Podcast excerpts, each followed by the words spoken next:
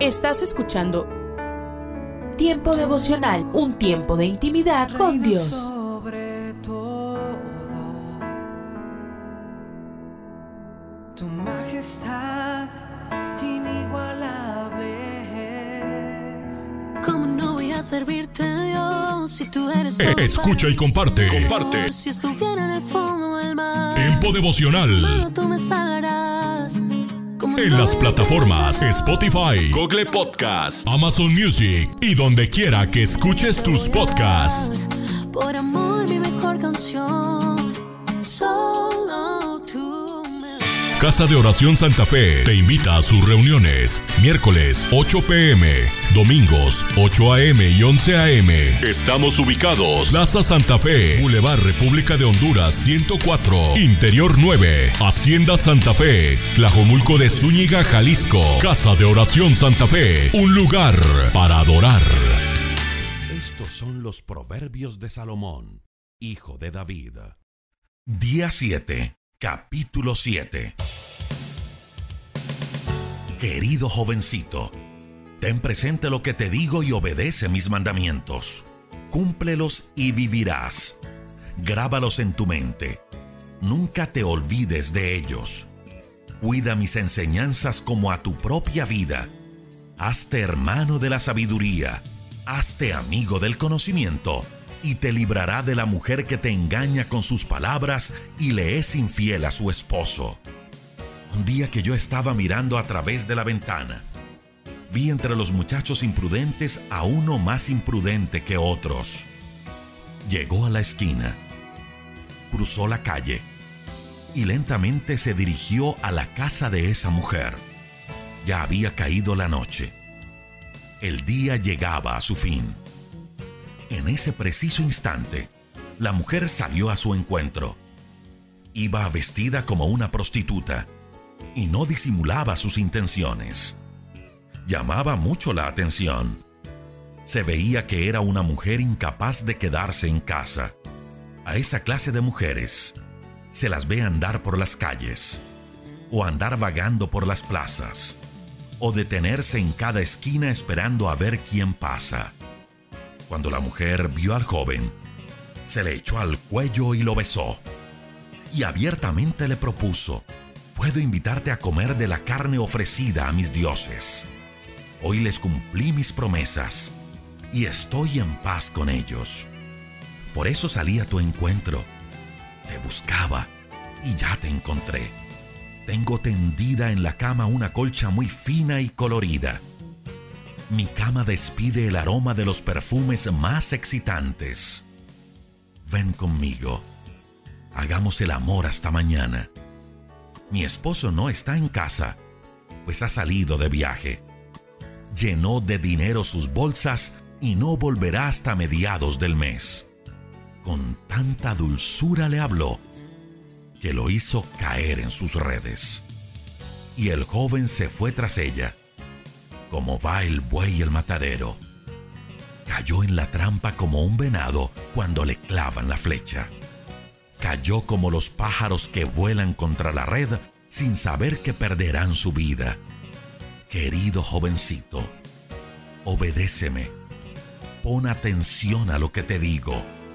No pienses en esa mujer. No pierdas por ella la cabeza. Por culpa suya, muchos han muerto. Sus víctimas son ya demasiadas. Todo el que entra en su casa va derecho a la tumba.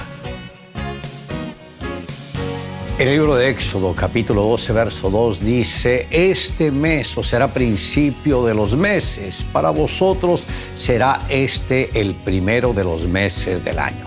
Hoy me gustaría tratar sobre el tema el poder de la Pascua.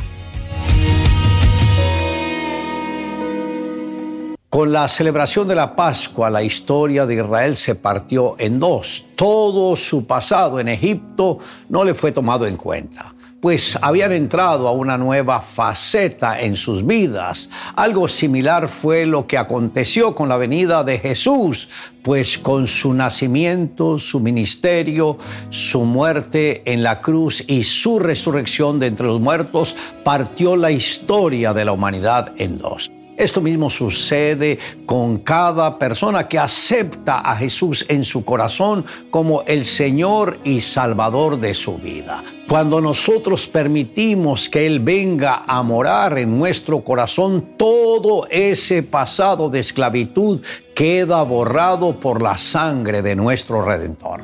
Jesús declaró, yo soy el buen pastor. El buen pastor su vida da por las ovejas.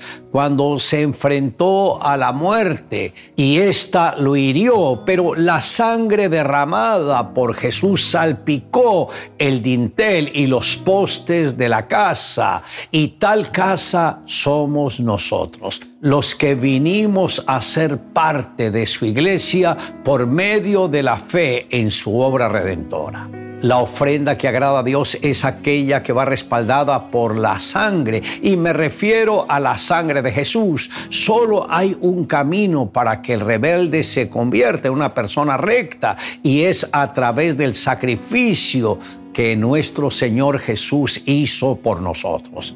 La gracia de Dios va más allá de lo que imaginamos, pues su Hijo decidió tomar nuestro lugar y pagar por nuestros delitos. Por medio de la sangre que Él derramó, nos reconcilió con Dios. En la última cena Jesús tomó el pan y dio gracias y lo partió y les dio a sus discípulos diciendo, esto es mi cuerpo que por vosotros es dado, haced esto en memoria de mí. De igual manera, después que hubo cenado, tomó la copa diciendo, esta copa es el nuevo pacto en mi sangre, que por vosotros se derrama. Esto está en Lucas capítulo 22, verso 19. Estas fueron las palabras pronunciadas por Jesús horas antes de comenzar su agonía. La copa representa su sangre, que fue el precio que el Señor pagó por nuestra redención. Y cuando nosotros nos volvemos a Jesús y entendemos que el precio que Él pagó fue muy alto porque no dejó ni siquiera una gota de su sangre en su propio cuerpo, sino que toda fue vertida para que nosotros disfrutáramos de la bendición y de la gracia de Él. Por eso, apreciado amigo, es importante que entienda que Jesús pagó un precio muy alto por su redención. No dudes en abrirle el corazón a Jesús para que Él entre y sea su Señor y su Salvador. Joaquín, un hombre apuesto, de buenos modales, amaba servir a los demás y trabajaba a diario cultivando las tierras vecinas con sus manos. Siempre se caracterizó por ser un excelente trabajador. Era tanto su esfuerzo y dedicación que como resultado veía los más hermosos cultivos de la región. Trabajaba con mucho esfuerzo, pero al final era poco el fruto que recogía. Su salario no se veía igual que su esfuerzo. Veía pocos frutos en su vida. En la región, en medio de todos los cultivos, llegó un grupo de cristianos con historias sorprendentes, con cánticos hermosos y relatos sobrenaturales. ¿Sería verdad tanta maravilla? Estos fueron cautivando los corazones, ya que era un lugar donde nunca habían escuchado de Dios. Joaquín reflejaba una característica que había llevado de generación en generación. Era su complejo y a raíz de eso algunos se burlaban de él. Tenía una gran jiba o joroba en su espalda, una forma abultada que su familia había llevado. Por esta razón aumentaba cada día más su curiosidad de conocer a Jesús. Cierto día asistió a la reunión de oración y fue sorprendente mientras oraba, la joroba desapareció. De repente escuchó un estruendo donde cayeron cadenas al piso y le ensordecieron por un momento. Fue su sorpresa al ver que nadie más oyó el estruendo, pero fue ahí donde se dio cuenta que se sentía más liviano. Su joroba desapareció, su rostro cambió. La historia y nuestras vidas se dividen en un antes y un después de Cristo. ¿En qué época vives tú? Le invito a que me acompañe en la siguiente oración. Amado Dios, gracias porque extendiste tu misericordia a mi vida. Gracias porque al enviar a Jesucristo como nuestro redentor y al recibir la bendición de su sangre y de toda su redención, fuimos nosotros transformados. Gracias Señor por amarnos tanto que ofrendaste a tu propio Hijo. Te amamos Dios en Cristo Jesús. Amén. Le invito a que me acompañe en la siguiente declaración y vamos a repetir lo que Jesucristo dijo. Yo soy el buen pastor. El buen pastor su vida da por las ovejas.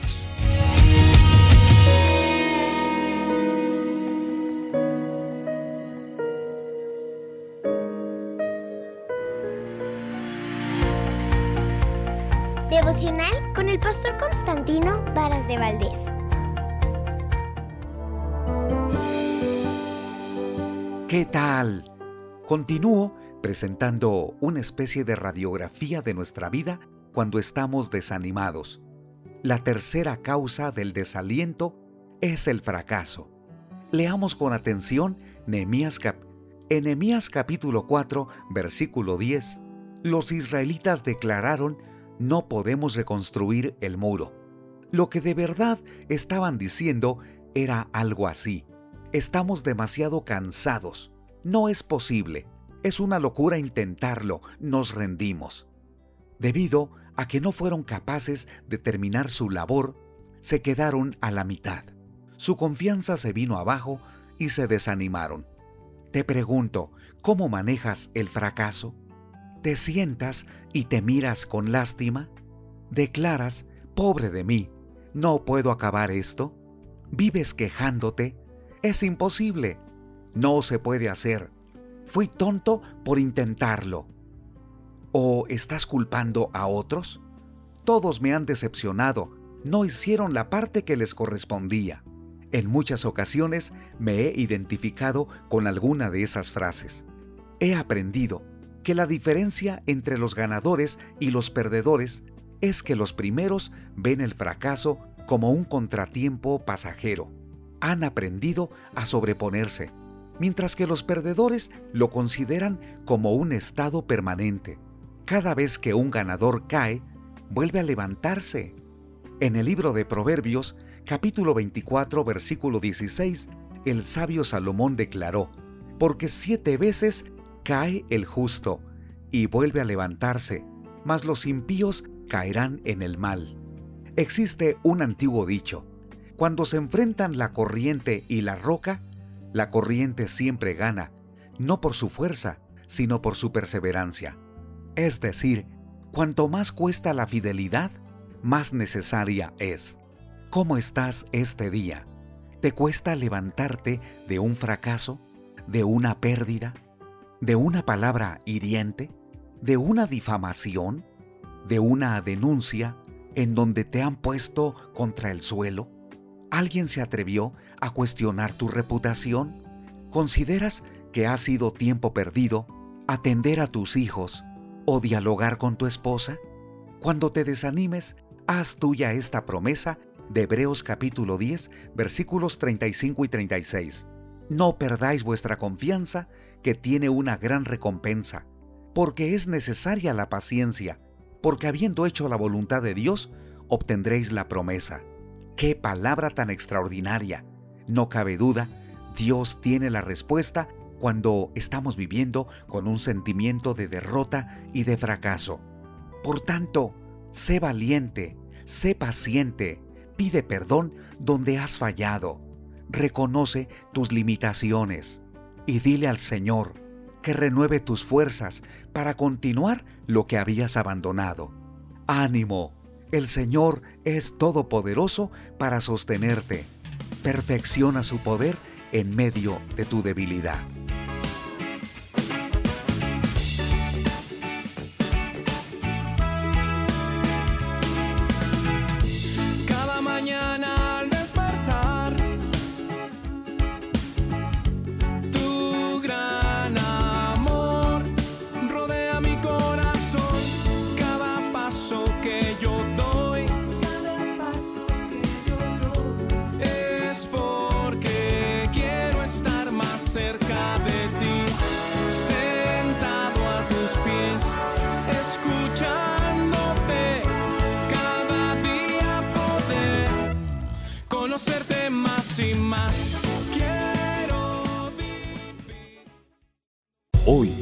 En Ecos del Pasado. Cristo viene. ¿Lo creemos?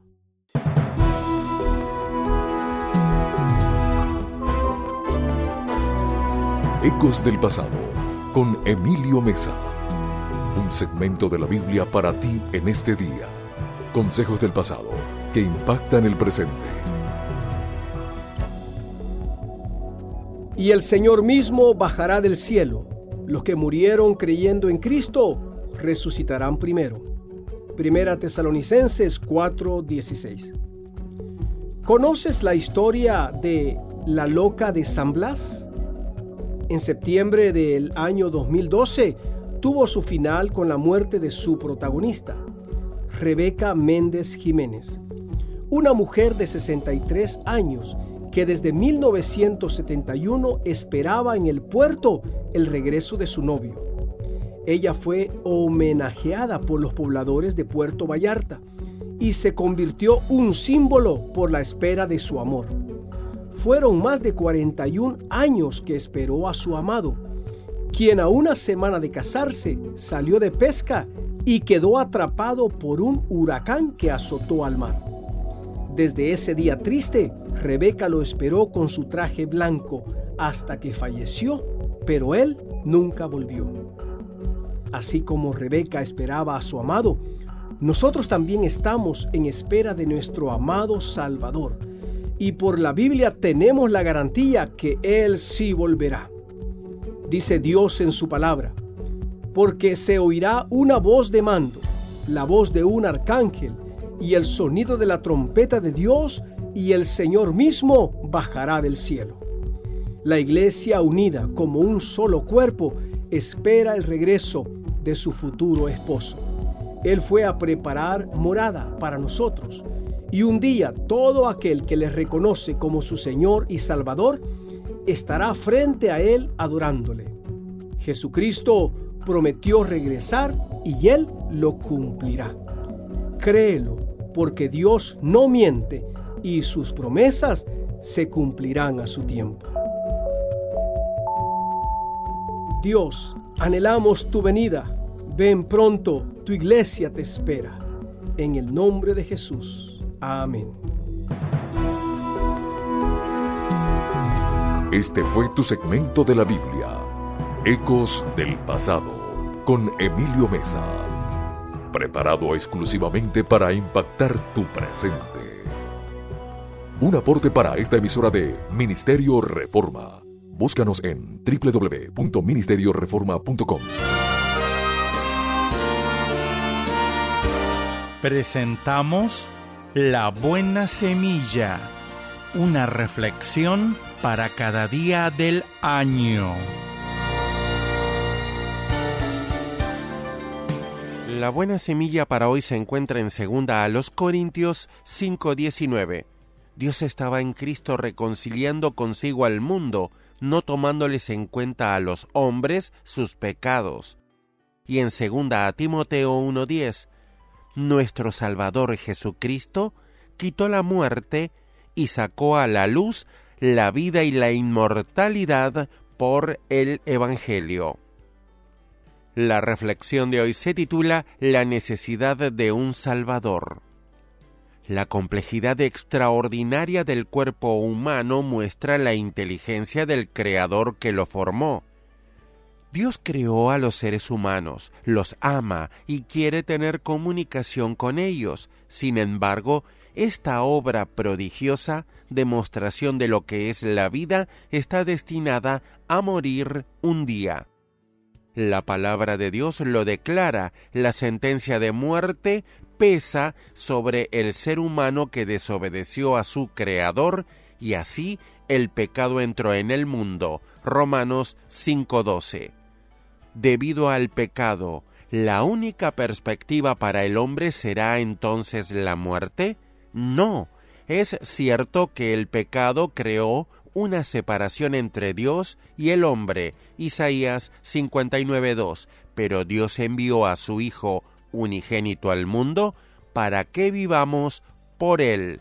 Primera de Juan 4.9 era necesario que Jesús muriese para borrar nuestros pecados y darnos una vida nueva, eterna. Jesús permitió, pues, que lo clavasen en la cruz, y el Padre recibe con amor a todo aquel que por la fe acepta esa salvación perfecta ofrecida gratuitamente. ¿Comprendemos el valor que nuestra vida tiene para Dios? Es infinito. No hay amor más grande que dar su vida por los que amamos. Ver Juan 15:13.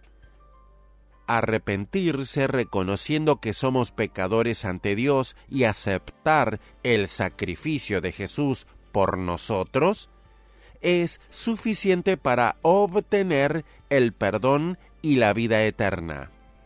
Dice la Biblia, ¿quiero yo la muerte del impío? dice el Señor. ¿No vivirá si se apartase de sus caminos? Echad de vosotros todas vuestras transgresiones y haceos un corazón nuevo y un espíritu nuevo. Ezequiel 18, 23 y 31. Para escuchar este y otros programas, le invitamos que visite nuestra página web en labuenasemilla.com.ar.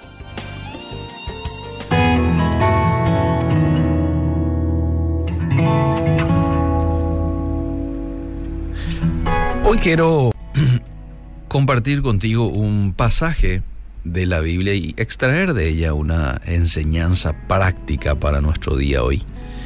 Y es el pasaje que se encuentra en 2 de Corintios capítulo 9, versículo 6.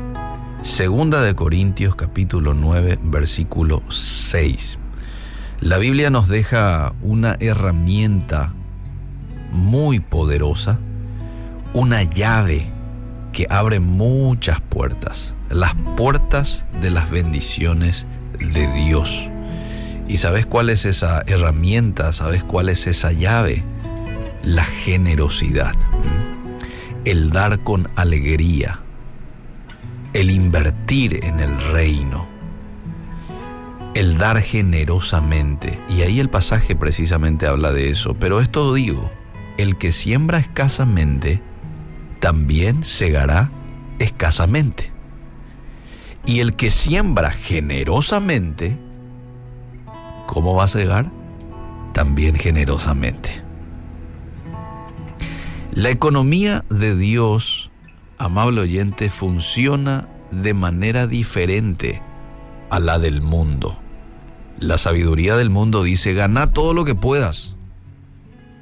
No vayas a gastar, gana todo ahorrar, invertí, ¿verdad? Y hacer todo lo que puedas para guardarlo. Pero el camino de Dios es opuesto. En este pasaje que acabo de compartir, el apóstol Pablo usa las leyes naturales de la agricultura para enseñarnos los principios del Señor sobre la generosidad. Y ellos sabían muy bien, entendían claramente el mensaje, porque muchos de, de ellos, de, de los que estaban recibiendo este mensaje, se dedicaban a la agricultura. Y los agricultores saben muy bien que sembrar pocas semillas no resultará en una gran cosecha. Pero eso es lo que algunos hacen cuando se trata de dar.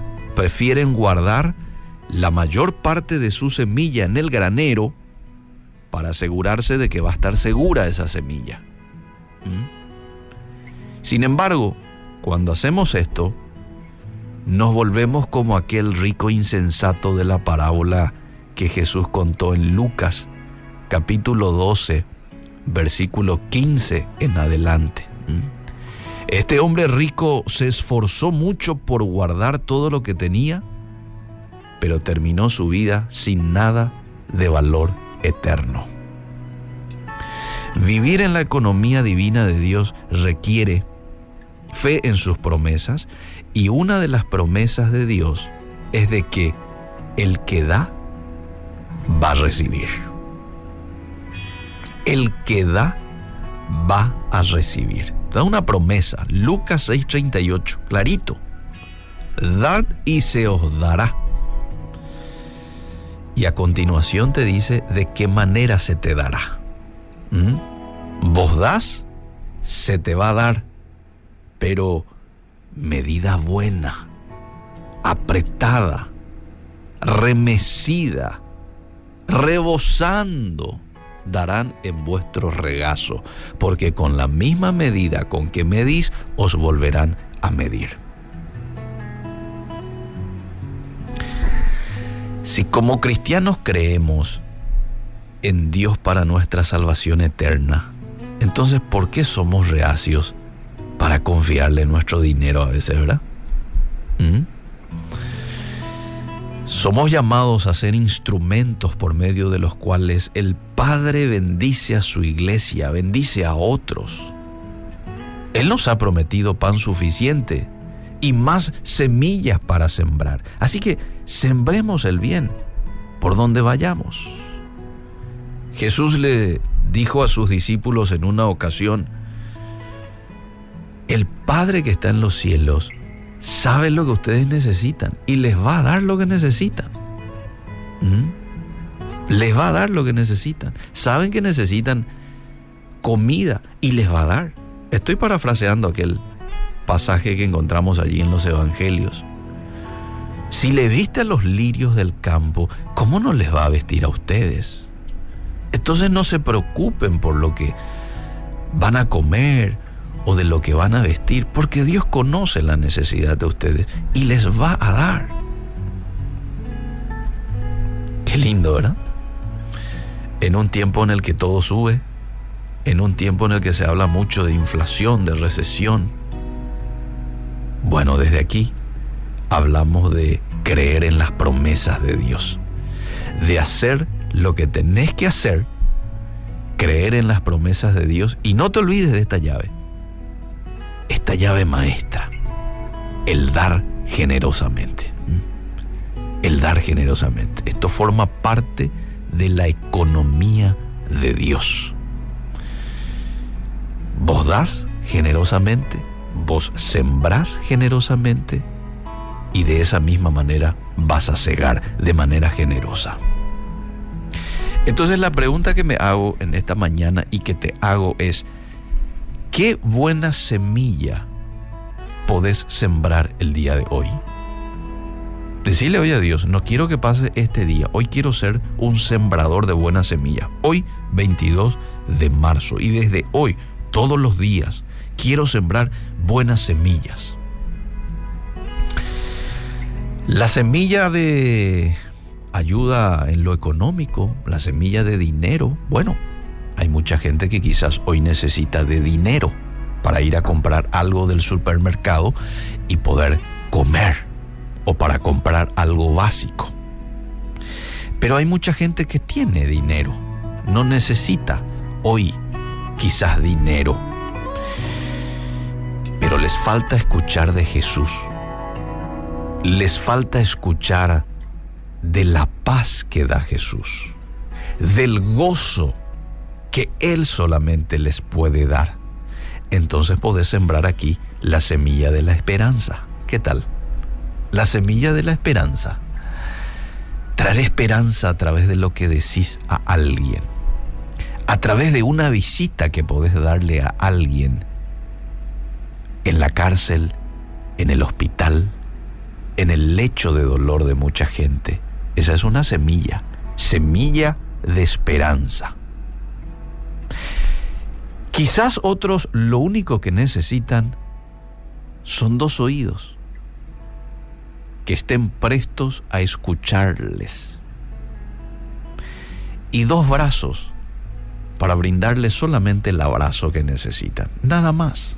Bueno, entonces en ese caso puedes sembrar la semilla de la misericordia, la semilla de la empatía. ¿Mm? Quizás alguien tiene dinero, tiene esos dos oídos, este, tiene la paz y tiene el gozo, pero hoy se levantó un tanto desanimado, un tanto desanimado, sin ganas de seguir, queriendo tirar la toalla. Bueno, ahí podés sembrar la semilla de la edificación. Edificación en lo que vos puedas, por ejemplo, decirle a esa persona. Podés darle una semilla de paz. Podés edificar su vida recordándole lo valioso o valiosa que es esa persona para Dios. Podés sembrar la semilla de recordarle a una persona que no está solo. No te desanimes, no estás solo, Dios está contigo, Dios prometió estar contigo. Le tenés al Espíritu Santo que quiere ayudarte. ¿eh? Son semillas que hoy podés estar sembrando en la vida de otros. Bueno, sembra de manera generosa.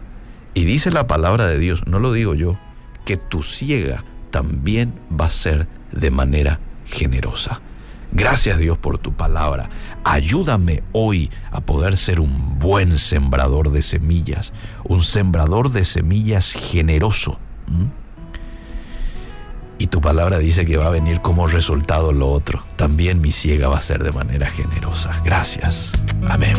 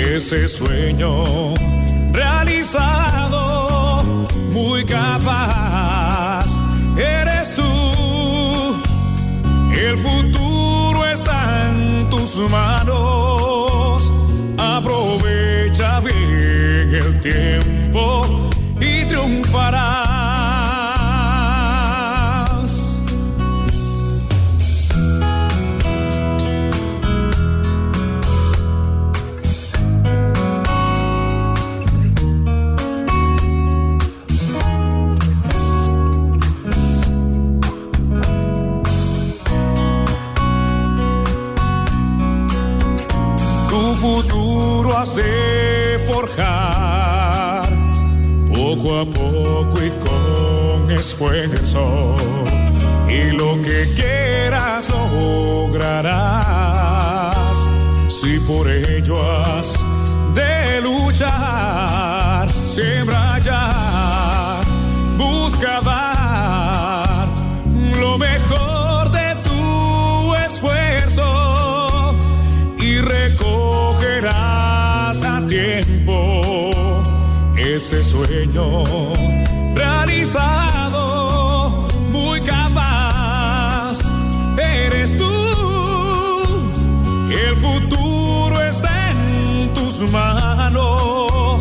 Aprovecha bien el tiempo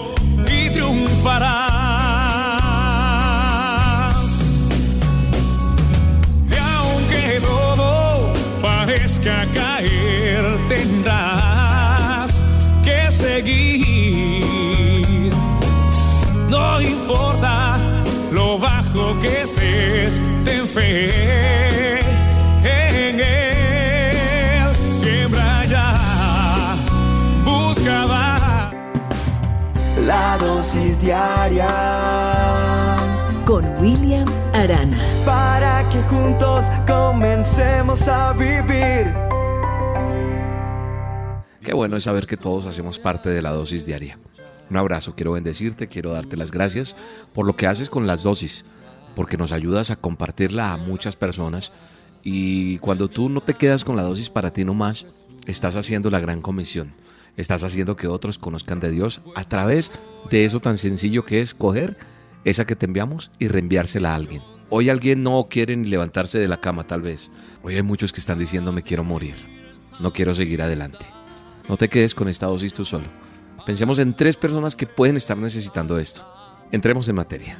Cuenta una historia que un hombre estaba perdido en el desierto, destinado a morir de sed. El sol era canicular, era fuerte, pero por suerte este hombre llega a una cabaña destruida, vieja, casi desmoronada, sin ventanas, sin techo. Y entonces este hombre llega allí, sin alientos, acabado, agotado, y logra dentro de esas casi ruinas encontrar una pequeña sombra donde se acomoda para protegerse de ese sol, de ese calor y de esa temperatura de ese desierto. Mira a su alrededor y de pronto ve una vieja bomba de agua. Sí, de esas como en las películas. Toda oxidada. Se arrastra hacia allí. Toma la manivela de esa bomba de agua y comienza a bombear y a bombear y a bombear sin parar. Pero rechinaba y no, no, no sucedía nada. Desilusionado, cae allí postrado hacia atrás. Y entonces nota que a su lado hay una botella vieja. La mira, la limpia y había mucho polvo. Pero logra ver una letra que decía, usted necesita primero preparar la bomba con toda esta agua que contiene esta botella. Después, por favor, tenga la gentileza de llenarla nuevamente antes de marchar. El hombre desenrosca rápidamente la tapa de esta botella y ve que estaba llena de agua, llena de agua, lo que él tanto quería. Y se encuentra entonces este hombre en un dilema. Si se toma esta agua para poder vivir, pero también piensa en vertirla en esa bomba vieja oxidada, como dice el letrero o el texto que acaba de leer, porque tal vez obtendría agua más fresca, más fría, mucha más agua desde el fondo del pozo y podría tomar toda la que quisiera, no solo la, que, la cantidad que traía esa botella. O tal vez no. Tal vez esa bomba no funcionaría y el agua de la botella, al echarla ahí en esa bomba de agua, la va a desperdiciar. Y entra en ese dilema, ¿qué hacer? ¿Derramo el agua en la bomba y espero a que salga agua fresca o me bebo esta agua que está reposada ahí? Ignoro ese mensaje. ¿Qué podría hacer este hombre? Debía perder toda aquella agua en la esperanza de aquellas instrucciones poco confiables de pronto escritas, quién sabe hace cuánto. Al final este hombre toma la decisión, derrama toda el agua en la bomba, agarra la manivela y comienza a bombear y a bombear nuevamente. Esta bomba comienza a rechinar fuerte, pero no pasa absolutamente nada. Este hombre empieza desesperado a sentirse desilusionado al mismo tiempo, pero la bomba continúa dándole, dándole esos ruidos y él sigue dándole, dándole y dándole. Y entonces de pronto surge un hilito de agua, un poquitico. Y después ya no es un poquitico, sino es un flujo un poco más grande. Y finalmente agua corre con abundancia. Agua fresca, cristalina. Llena la botella bebe ansiosamente, la llena otra vez, toma aún más de su contenido refrescante y enseguida la llena de nuevo se refresca, se juega en agua y vuelve y la llena para el próximo que venga. La llenó hasta arriba. Toma la pequeña nota y agrega una palabra que dice, créame, si funciona. Usted tiene que dar todo el agua antes de obtenerla nuevamente. ¿Sabe qué me enseña esto? Que sin fe es imposible agradar a Dios. Y la fe es como esa botellita, si usted no la vierte, no va a salir. No va a haber el poder de Dios.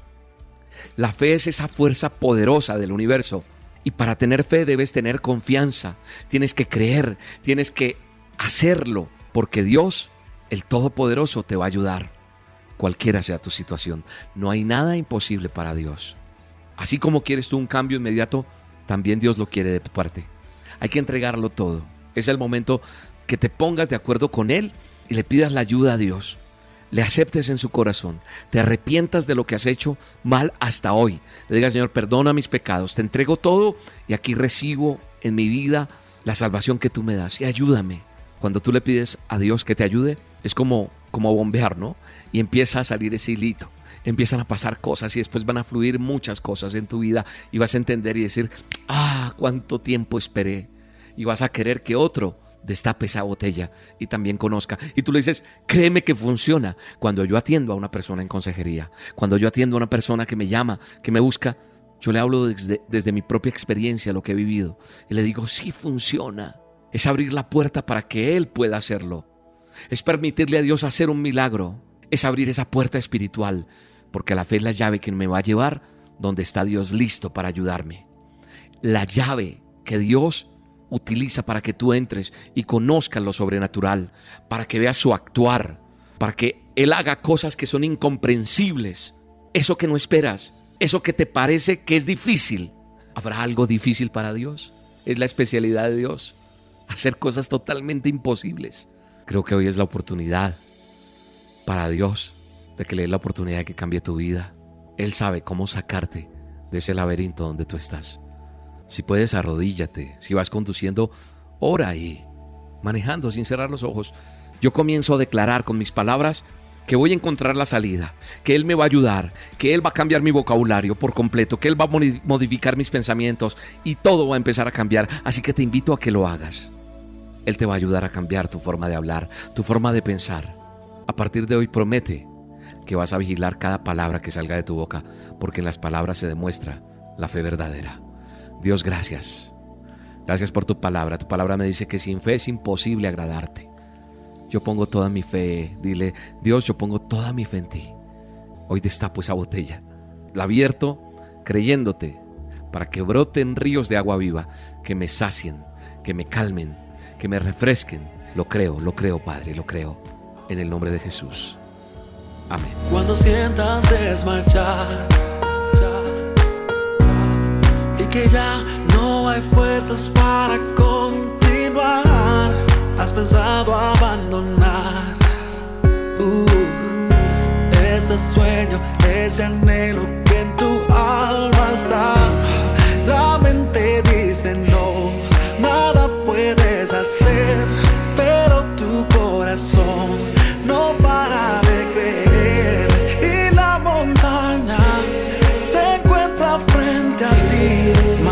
sé que la cruzarás si lo puedes creer. Oh, creer, creer, creer. Creer, La dosis diaria con William Arana, tu alimento para el alma. Vívela y compártela. Somos Roca Estéreo. Estás escuchando Tiempo devocional, un tiempo de intimidad con Dios. sobre todo tu majestad inigualable es.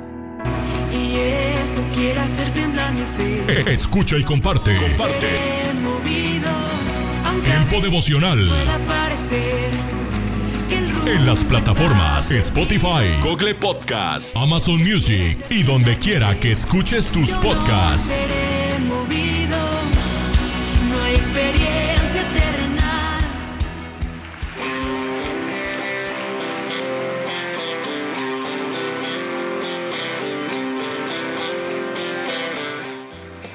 En Iglesia Puerta Abierta tendrás un nuevo comienzo. Ven con toda tu familia, todos los domingos a partir de las 5 de la tarde. Iglesia Puerta Abierta, nuevos comienzos. Privada Loma Vallarta número 39, Colonia Loma del Paraíso, tercera sección en Guadalajara. Para más información búscanos en Instagram o en Facebook como Puerta Abierta NC. En Puerta Abierta NC somos una iglesia que crece.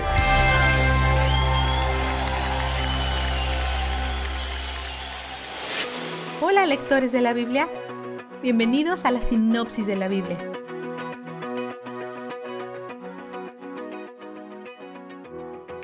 Hoy Dios inicia con la orden de amarlo. El amor indica sentimiento, es una acción adyacente pero específicamente de emoción. ¿Cómo se ordena un sentimiento?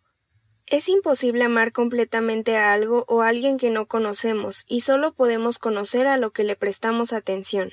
Moisés también les dice que pongan atención a sus corazones, porque serán inducidos a la idolatría si no están atentos. Si ellos se mantienen fieles a Dios, ninguna nación les tomará la delantera.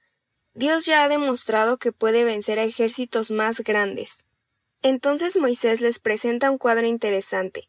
Les dice que elijan entre bendición y maldición, representada por dos montañas, el monte Gerizim, bendición, y el monte Ebal, maldición.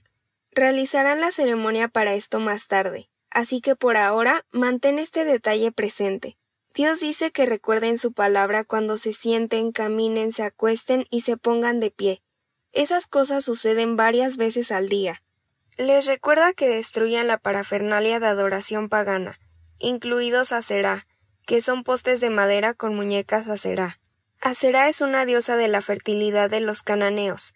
Ellos adoran la fertilidad y según lo que hemos visto de los israelitas, ellos también parecen hacerlo, por lo que esta diosa representa ser una verdadera tentación para ellos. Dios dice que destruyan los Aserá y los lugares altos, que son sitios de adoración paganos que generalmente se encuentran en colinas, cimas de montañas o debajo de árboles específicos. Habrá un cambio importante en cómo funcionan algunas leyes y sacrificios una vez que ingresen a la tierra prometida.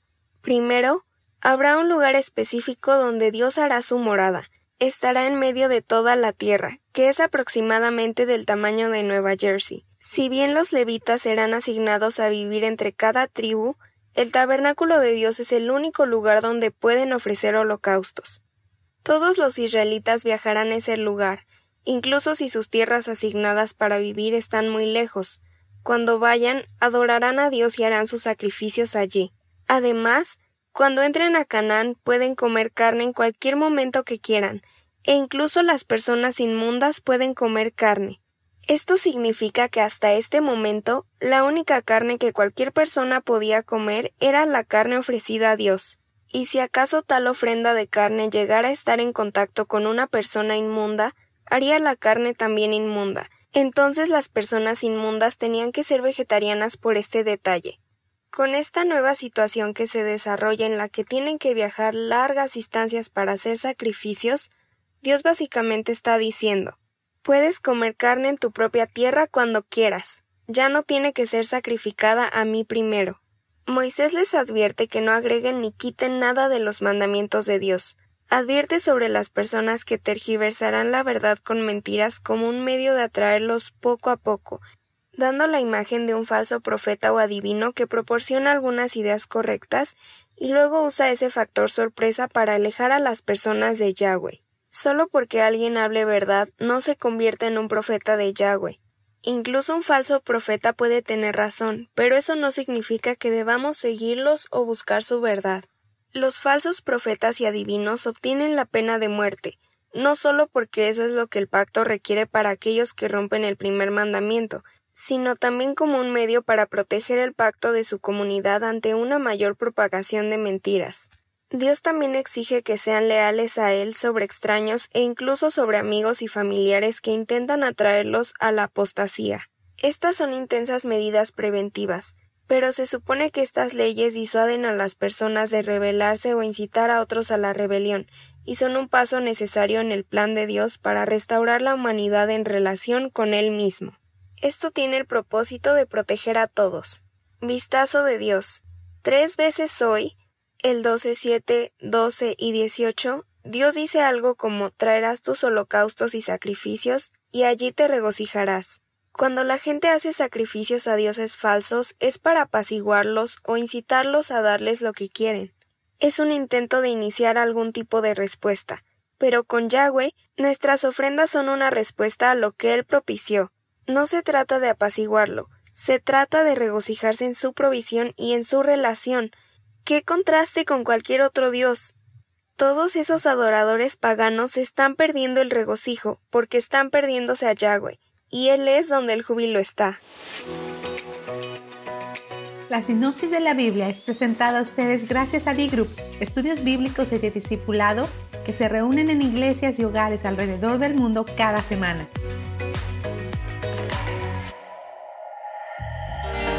Esto es la palabra para ti hoy.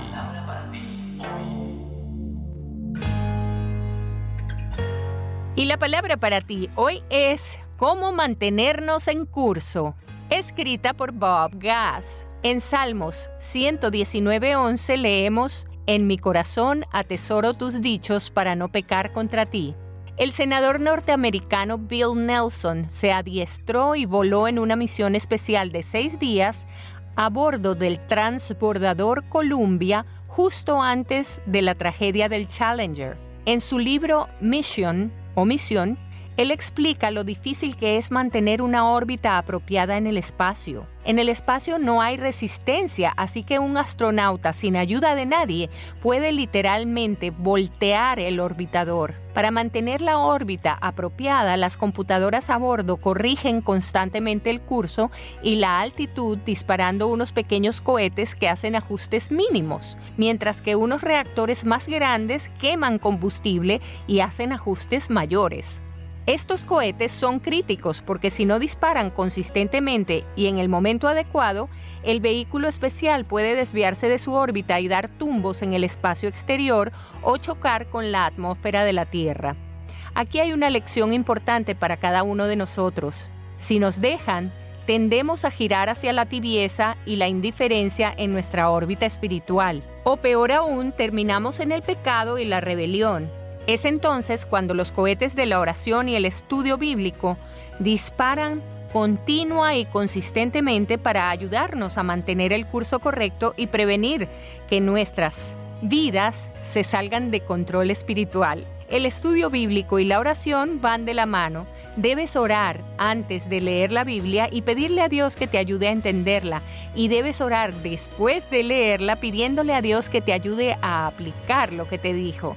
Por eso es crucial que ores y leas la Biblia diariamente.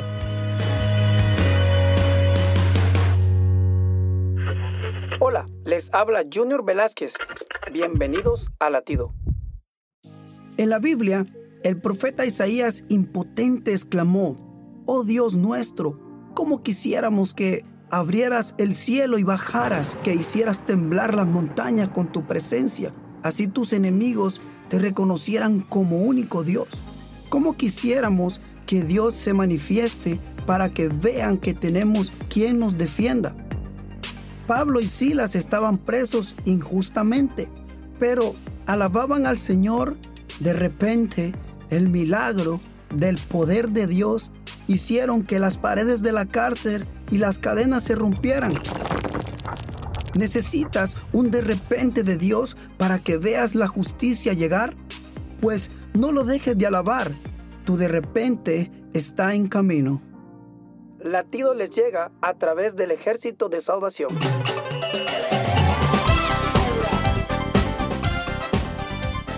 Un momento con Alberto Motesi. Una respuesta práctica a tus interrogantes sobre tu vida y los problemas del mundo moderno mi amiga, mi amigo, que Dios te bendiga ricamente. Continúo hoy hablando acerca del primer domingo de Pentecostés, cuya historia se lee en el libro de los Hechos de los Apóstoles, capítulo 2. He dicho que en aquel día nacieron en el mundo varias cosas que jamás antes habían existido. Dije que nació una nueva era y que nació una nueva raza. Hoy quiero comentar que también nació un nuevo concepto de templo. No, no me refiero a un nuevo estilo arquitectónico o un nuevo modelo de altar o una nueva forma de imágenes. Nada de eso tiene que ver con Dios. En aquel tiempo, lo mismo que ahora, la tierra estaba sembrada de templos, capillas, santuarios y demás edificios dedicados al culto religioso. Los griegos poseían soberbios templos hechos de mármol, maravilla del mundo antiguo, como por ejemplo el templo de Diana en Éfeso. Los romanos tenían sus propios templos. Roma estaba repleta de templos representando las religiones de todo el mundo. En Egipto, en India, China, había templos de toda clase, templos adornados con oro, templos con imágenes fastuosas, recubiertas de piedras preciosas. Había templos inmensos, de distintas y caprichosas formas, como las pagodas chinas dedicadas a Buda. Toda religión que hay en el mundo tiene su propio templo, aunque sea una chocita de ramas en el corazón de la selva amazónica. Hoy en día tenemos templos católicos, templos protestantes, templos judíos, templos masónicos, mezquitas musulmanas, pagodas orientales, algunos edificios cuestan millones de dólares y están adornados de pinturas y esculturas que valen mucho más. Hay templos para cinco mil, diez mil, veinte o treinta mil asistentes. Pero, ¿sabes una cosa, mi amiga, mi amigo? La Biblia dice algo impresionante. Dios no habita en templos hechos por mano de hombres.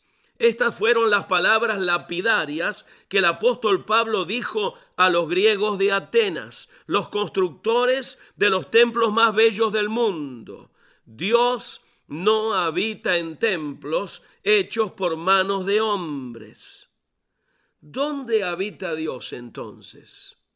Mi amiga, mi amigo, Dios habita en el templo del corazón de cada creyente fiel a Cristo. Cuando el Espíritu Santo vino del cielo el día de Pentecostés, no entró en el gran templo de Jerusalén, no entró en ningún templo griego, romano, egipcio, indio o lo que sea. Entró en los corazones sencillos y fieles de tres mil hombres y mujeres, la mayoría de ellos humildes galileos, seguidores de Cristo. Lo mejor de lo mejor es abrir el corazón, permitir que Cristo entre a morar en nosotros y así nosotros mismos nos convertimos en el templo viviente del Espíritu Santo. Que habite Cristo por la fe en vuestros corazones. Es la oración del apóstol Pablo y mi oración por ti en este momento. Sé siempre templo del Espíritu Santo. Este fue Un Momento con Alberto Motesi. Escúchanos nuevamente por esta misma emisora. Educación que transforma.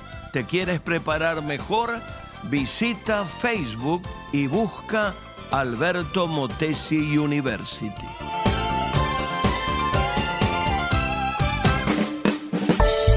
Vivimos en una época en la que los valores como personas, como ciudadanos y como familia se han olvidado.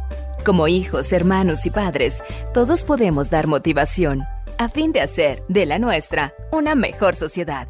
Motivación con Dairo Rubio Gamboa.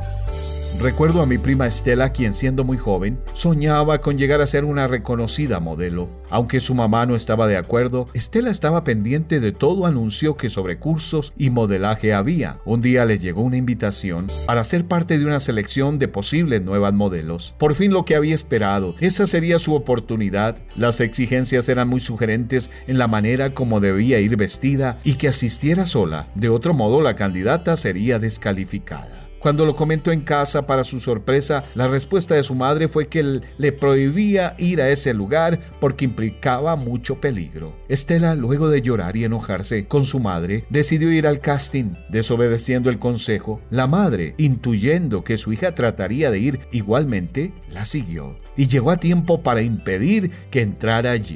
A los pocos días las noticias contaban cómo la policía había desbaratado una poderosa red de trata de jovencitas en ese lugar.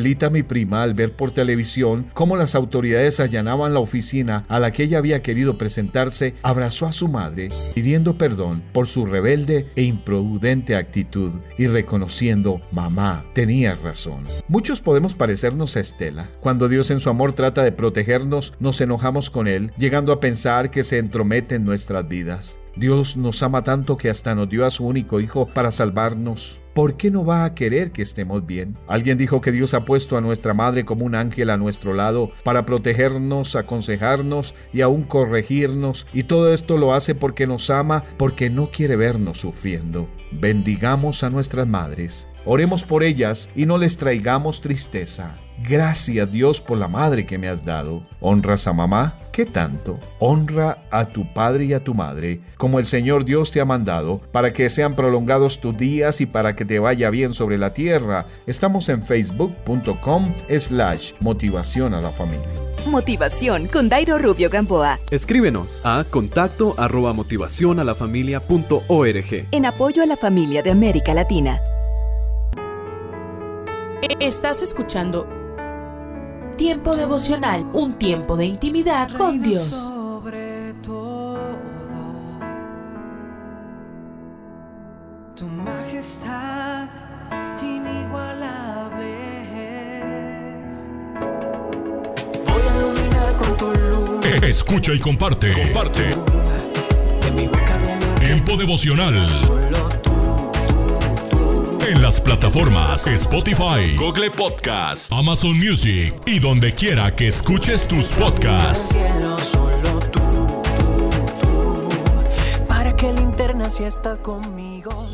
Casa de Oración Santa Fe te invita a sus reuniones. Miércoles 8 pm, domingos 8 am y 11 am.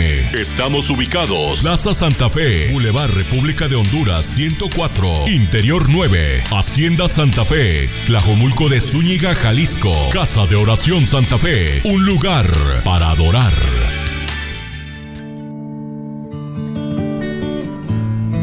Salmo capítulo 5, versículo 3. Señor, escucha mi voz por la mañana. Cada mañana llevo a ti mis peticiones y quedo a la espera.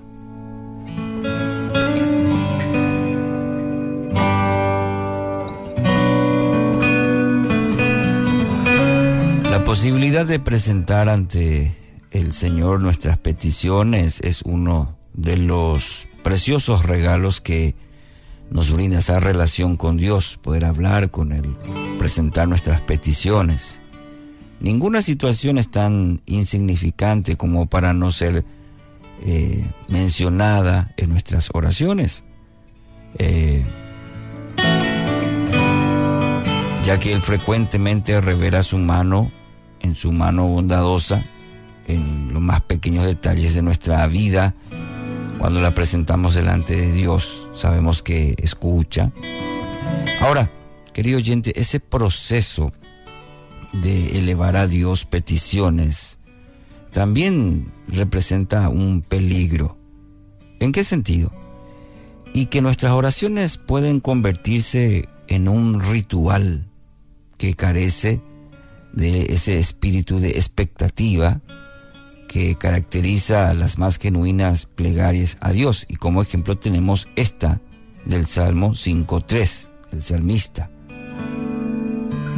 Pedimos, pero no nos acompaña esa convicción eh, fuerte, firme de que nuestra oración va a recibir respuesta.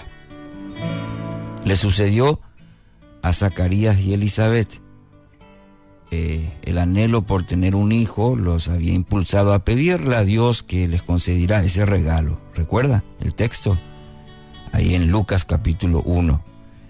Y con el paso de los años es posible, o pareciera ser, que ese ruego se convirtió como que un- en parte de la liturgia cotidiana. A pesar de esto, un día el texto dice que un ángel le apareció a Zacarías y le anunció, Dios ha oído tu oración, tu esposa Elizabeth te dará un hijo, ahí en el versículo 13 de Lucas 1.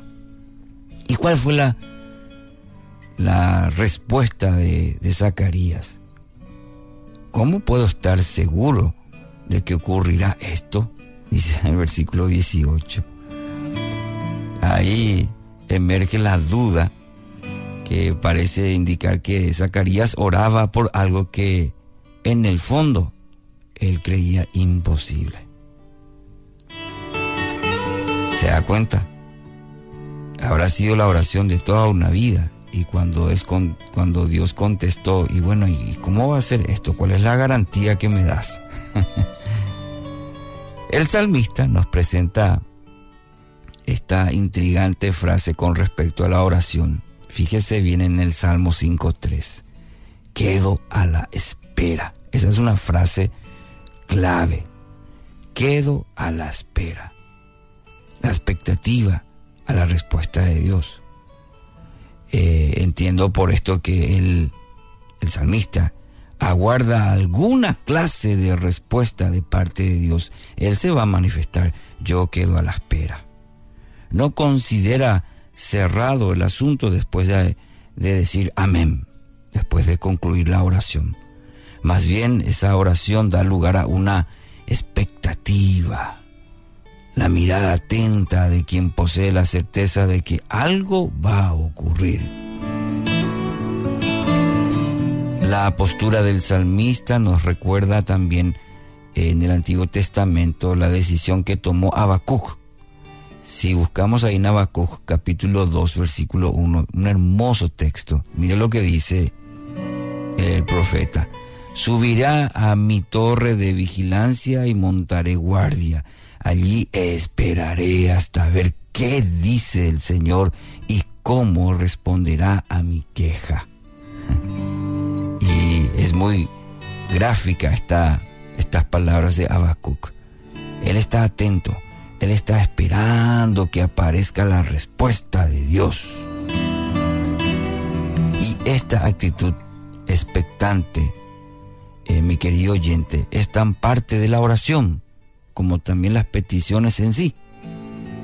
No hablamos a un Dios mudo, hablamos a un Dios que se deleita en comunicarse con cada uno de sus hijos, aquellos quienes se acercan con un corazón sincero, humilde, pero también con la expectativa de que ese Dios poderoso va a obrar, va a responder a cada uno de sus hijos. Claro, en su voluntad, en sus designios, en su soberanía, pero está ahí expectante que el Padre se manifieste. Quiero dejarte con este desafío, querido oyente, que tus oraciones no mueran cuando decís amén. Salí a la vida atento y dispuesto a ser sorprendido por Dios, por tu Padre, por tu Abba. Dios hará algo. No lo dudes, no lo dudes. Dios hará, Dios obrará. Eh, y va a ser una lástima que no puedas reconocer la respuesta que vos mismo eh, le has pedido al Señor, como en el caso de Zacarías. Porque Dios obrará. En su tiempo, Dios hará. Que tu oración tenga esa santa expectativa cuando al decir amén sabemos que Dios obrará. ¿De qué maneras necesitas la sanidad de Jesús? ¿A quién puedes hablarle de Él y de la salvación y la plenitud que ofrece? El pensamiento de hoy está escrito por En Zetas. En escribe. Carson cazaba, pescaba, andaba en motocicletas todoterreno y patinaba. Le encantaba estar al aire libre. Sin embargo, tuvo un accidente y quedó paralizado del pecho para abajo. Mientras estaba profundamente deprimido, unos amigos lo convencieron de volver a ir a cazar. Durante un rato se olvidó de su lesión y disfrutó de la belleza que lo rodeaba. Esa experiencia le trajo sanidad interior e inspiró un nuevo propósito para su vida.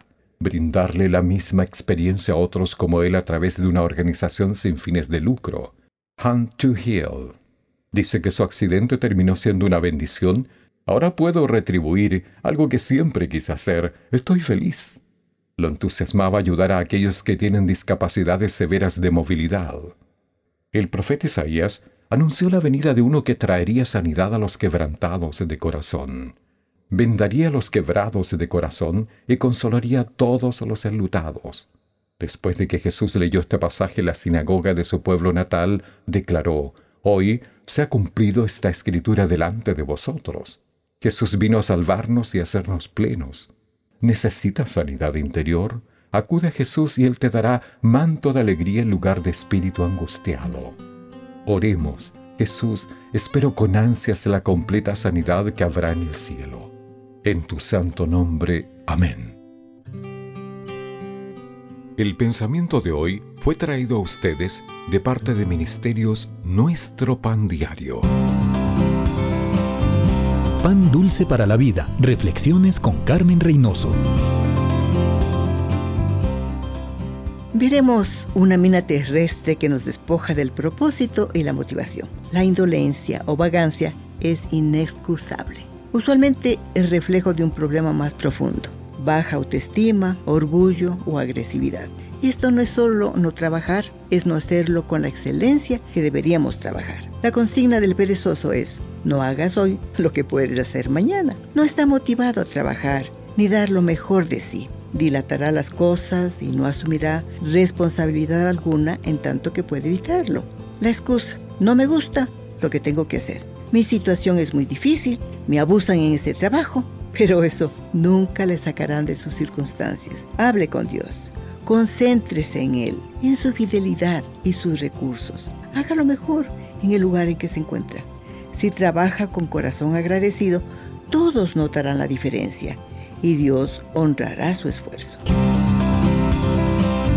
Pan dulce para la vida. Reflexiones con Carmen Reynoso.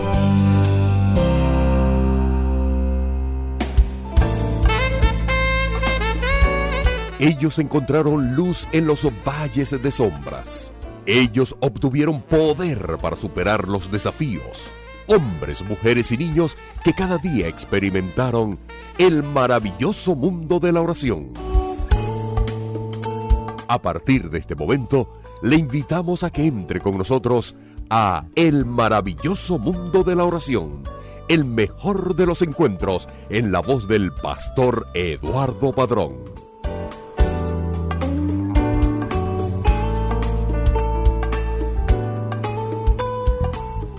con la certeza de la bendición de Dios, le damos la más cordial bienvenida a una edición más del maravilloso mundo de la oración.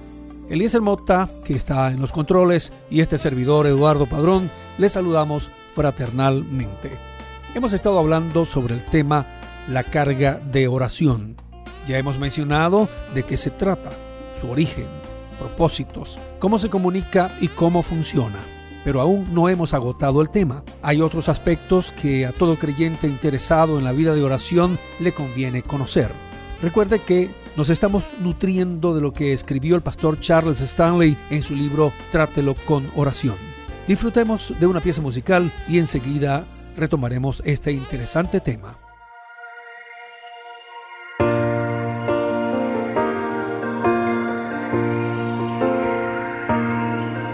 Señor, no hay nada semejante a el poder siento al escuchar tu voz. Que tomas en tus manos lo insignificante y lo conviertes en algo de valor. Por eso entré mi debilidad,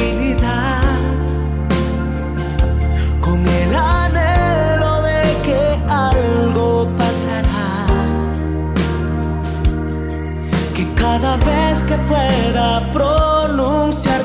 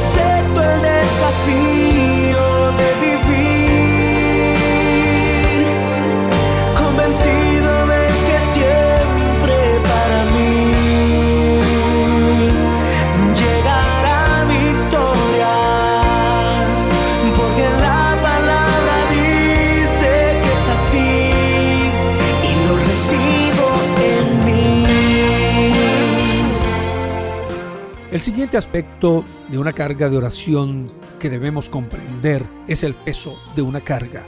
En el caso de Nehemías, la carga era tan grande que hizo que él llorara y se afligiera.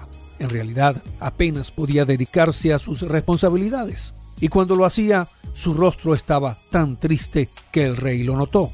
No todas las cargas nos producirán un dolor tan grande, pero algunas harán que detengamos todo lo que estamos haciendo. Cuando la carga demasiado pesada, por lo general el enemigo se apresura a decirnos que nos libremos de ella y sigamos andando. Dice, estás demasiado ocupado para preocuparte por eso ahora. Pero a pesar de nuestras apremiantes responsabilidades, debemos dedicar tiempo a alejarnos de todo y pasar algunas horas o días a solas con Dios en oración.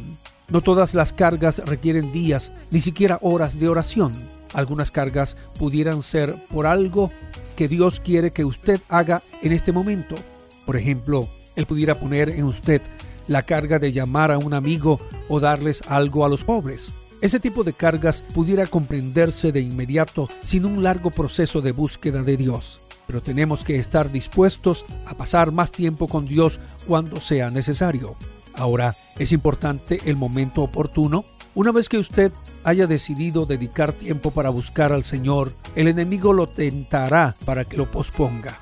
Pero escoger el momento oportuno es importante cuando se ora por un asunto. Hace pocos años, durante unas vacaciones de verano, el hijo del pastor Stanley y algunos amigos iban en una balsa por un río de Carolina del Norte que tenía algunos rápidos. Mientras estaban en el río, tuvieron que participar en el rescate de otro grupo de balseros que había perdido el control de su balsa y que era arrastrado por la corriente hacia la parte más peligrosa del río. Durante el rescate, un muchacho que trató de cruzar a nado el río se hirió la rodilla y fue llevado al hospital. Aquella noche, cuando el grupo regresaba, la madre de una de las muchachas preguntó si todo el mundo estaba bien. Su voz mostraba tal inquietud que era obvio que había estado preocupada. Después de preguntársele por su inesperada preocupación, ella explicó que durante el día el Señor había puesto una carga en su corazón de que orara por la seguridad del grupo. Mientras oraba, el Señor le reveló que había habido algún accidente y que alguien se había herido una pierna. Esa madre conocía la importancia del momento oportuno al orar por un asunto. Le permitió a Dios que intercediera por medio de ella durante el tiempo de crisis. Dios usó sus oraciones para evitar que una mala situación se volviera aún peor. Necesitamos creyentes dispuestos a llevar una carga parecida. La hora es difícil para muchos grupos. para muchas personas, para muchos jóvenes, para países, para cristianos, iglesias y familias, para la misma sociedad amenazada por una moralidad que la debilita cada vez más. Si estamos dispuestos a llevar este tipo de carga, seguro el Señor lo sabrá y te usará en el cumplimiento de sus propósitos. Otro aspecto, amigo mío, importante en relación a la carga de oración es saber cuándo es en realidad una carga y cuándo es una preocupación. Una preocupación es egocéntrica, mientras que una carga se concentra en Dios. La preocupación concentra nuestra atención en nuestras circunstancias. Dios quiere que nuestra atención se concentre en Él. En realidad, Él nunca quiere que nos concentremos en la persona ni en el asunto de la carga. La intensidad de una carga estará determinada por dos factores la magnitud de la situación que Dios quiera resolver y la urgencia con que Dios quiera resolverla. En el caso de Nehemías, la magnitud de lo que debía hacerse hizo que esa carga fuera pesada. Tenía toda una ciudad que reconstruir sin tener idea de cómo debía reconstruirse. Amigo mío, a veces la urgencia de algo es importante porque Dios ve que estamos a punto de caer por un despeñadero. Vamos en una dirección determinada en la vida y todo marcha bien. Entonces de repente sentimos que algo no anda bien. Dios pone una carga en nuestro corazón. Sentimos que Él nos trastorna y nos hace sentir inseguros acerca de las cosas. Examinamos nuestra vida en busca de pecado. No encontramos nada, pero todavía algo anda mal. Es entonces cuando debemos detenernos y preguntar, Señor, ¿qué tratas de decirme? Solo cuando lo detenemos todo y nos sosegamos, le damos a Dios la oportunidad de decirnos la carga que ha puesto en nosotros. Dios revelará si estamos corriendo en la dirección equivocada. Él nos revelará la dirección en la que debemos ir. Así que, además de hacer que intervengamos para bien en la vida de los demás, se pudiera poner una carga de oración en nuestro corazón para impedirnos que tomemos una decisión equivocada. ¿No es esto grandioso? que Dios dirija nuestra vida de esta forma y nos use o nos libre del error, del mal y de situaciones perjudiciales? Sin duda, Dios lo hace por su amor y su fidelidad.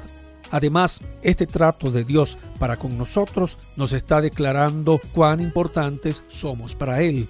Pero por encima de todo está su gloria, su plan el cumplimiento de sus promesas. Dios comenzó en cada uno de nosotros una maravillosa obra y nos promete que la llevará a su fin glorioso. Filipenses 1.6 nos enseña, y estoy seguro de que Dios, quien comenzó la buena obra en ustedes, la continuará hasta que quede completamente terminada el día que Cristo Jesús vuelva. Todo esto debe animarnos a enriquecer y fortalecer nuestra vida de oración. Dios pondrá su carga sobre nosotros y cumplirá de esa forma sus buenos y maravillosos propósitos.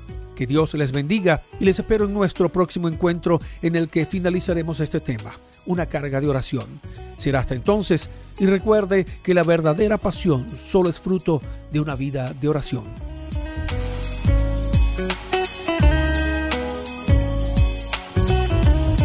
escríbenos a apartado 47 Maracay, Estado Aragua, Venezuela. También puedes escribirnos a nuestro correo electrónico oración arroba transmundial.org. Escríbenos también un mensaje de texto a nuestro celular 0416 739 6277. Estamos en las redes sociales, el Facebook RTM de Venezuela y nuestra cuenta Twitter arroba RTM Venezuela. Y recuerda, la oración sí cambia las cosas.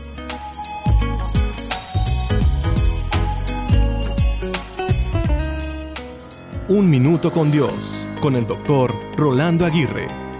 Leí la siguiente frase que me llamó la atención en una sala de espera. Vayas a donde vayas, no importa el clima, siempre lleva tu luz. Me impactó porque alude a un principio fundamental para nuestro vivir. No importa el lugar donde nos encontremos, ni las condiciones que enfrentemos, ni las personas que veamos, siempre podemos llevar con nosotros la luz que irradia todo nuestro ser. Para los hijos de Dios, dicha luz se encuentra en Cristo. Él alumbra el todo de nuestro ser.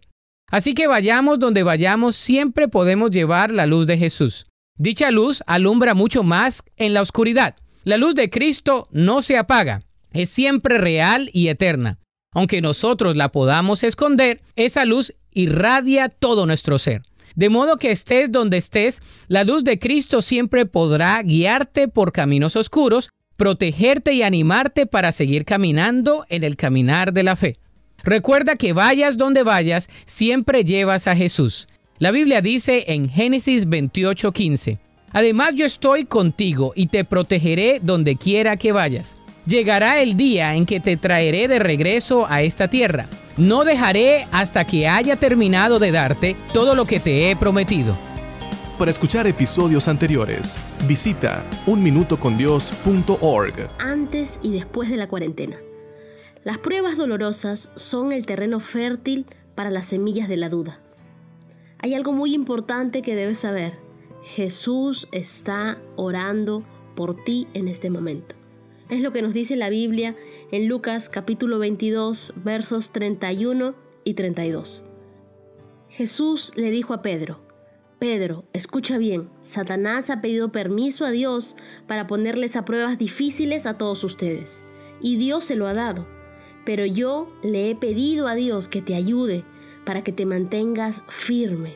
Por un tiempo vas a dejarme solo, pero después cambiarás. Cuando esto pase, ayudarás a tus compañeros para que siempre se mantengan fieles a mí. Lo que la Biblia nos dice aquí, el por un tiempo, me reconforta, porque no hay mal que dure mil años. Y el saber que en estos momentos Jesús está orando por nosotros para que Dios nos ayude es fabuloso. No sé tú, pero a mí me quita el afán de la vida. Dios está orando por ti para que tu fe no falle, para que la fe no te falte, para que te mantengas firme. A David le tocó pasar su cuarentena en las cuevas del desierto, escondiéndose de sus enemigos y no en pasillos de mármol en un palacio. La cuarentena que le tocó pasar a José dentro de una cisterna, luego en las prisiones de Egipto, fue muy dolorosa. La cuarentena de Moisés no fueron días, sino años vagando en el desierto sin llegar a la tierra prometida.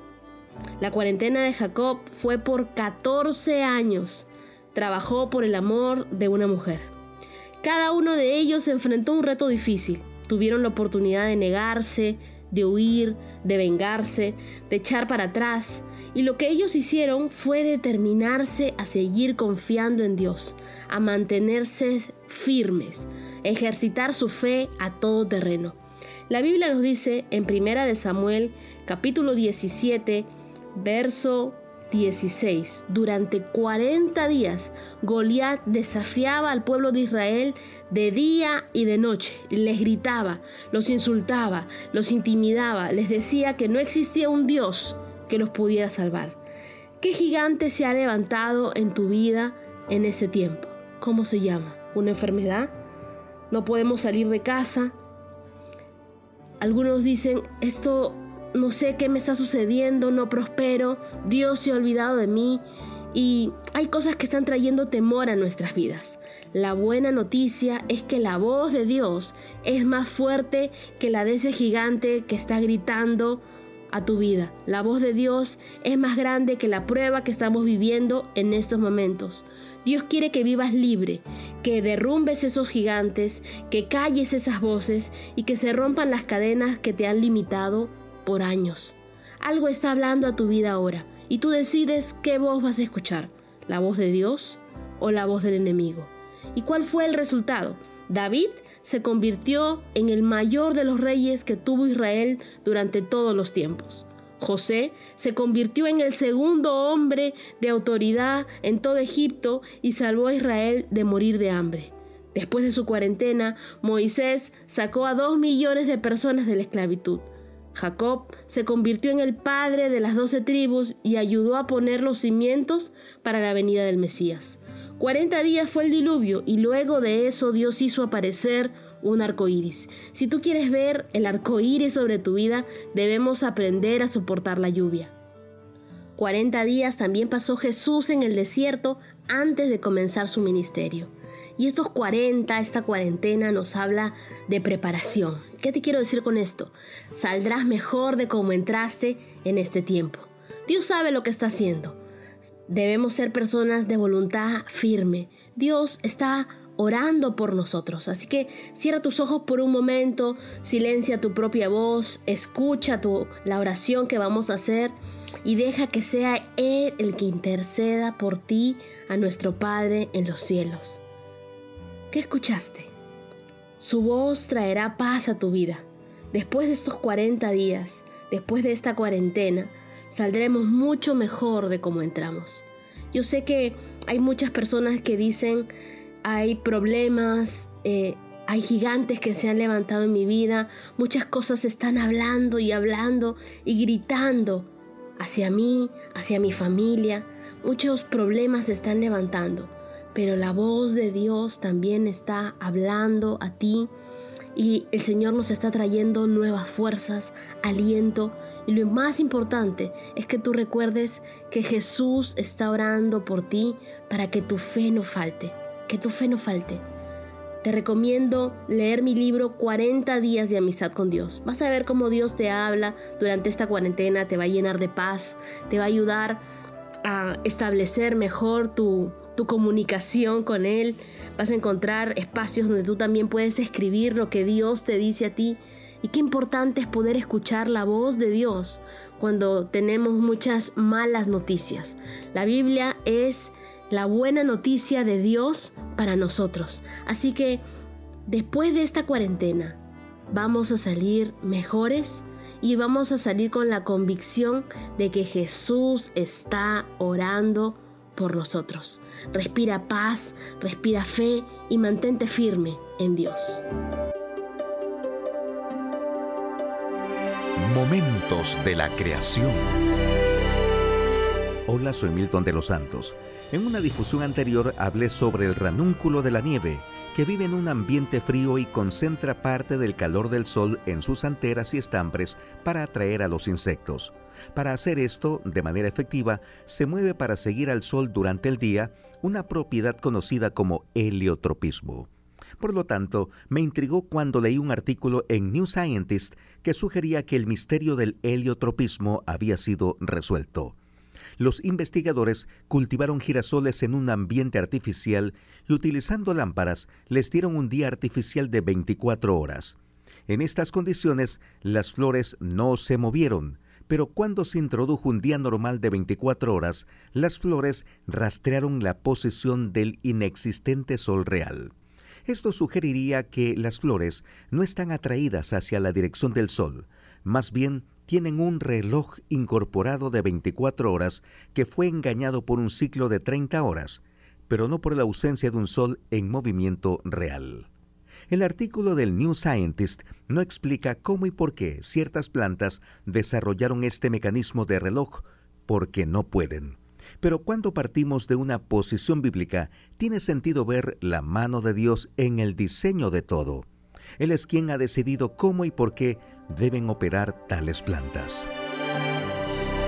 Para una copia de este programa, escríbanos a info@creationmoments.com o a Momentos de la Creación, PO Box 839, Foley, Minnesota 56329, Estados Unidos y solicite la copia número 2644.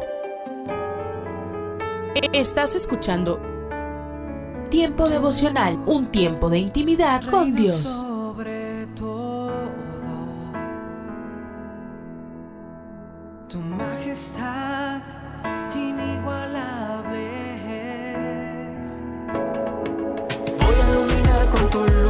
Escucha y comparte. Comparte. Tiempo devocional. En las plataformas Spotify, Google Podcast, Amazon Music y donde quiera que escuches tus podcasts. Para que linterna si estás conmigo. Casa de Oración Santa Fe te invita a sus reuniones. Miércoles 8 pm, domingos 8 am y 11 am. Estamos ubicados. Plaza Santa Fe, Boulevard República de Honduras 104, Interior 9, Hacienda Santa Fe, Tlajomulco de Zúñiga, Jalisco. Casa de Oración Santa Fe, un lugar para adorar. Párate a un lado. Observa el paisaje a tu alrededor. Alza la vista a conceptos eternos. Recuerda que lo esencial es lo invisible a los ojos.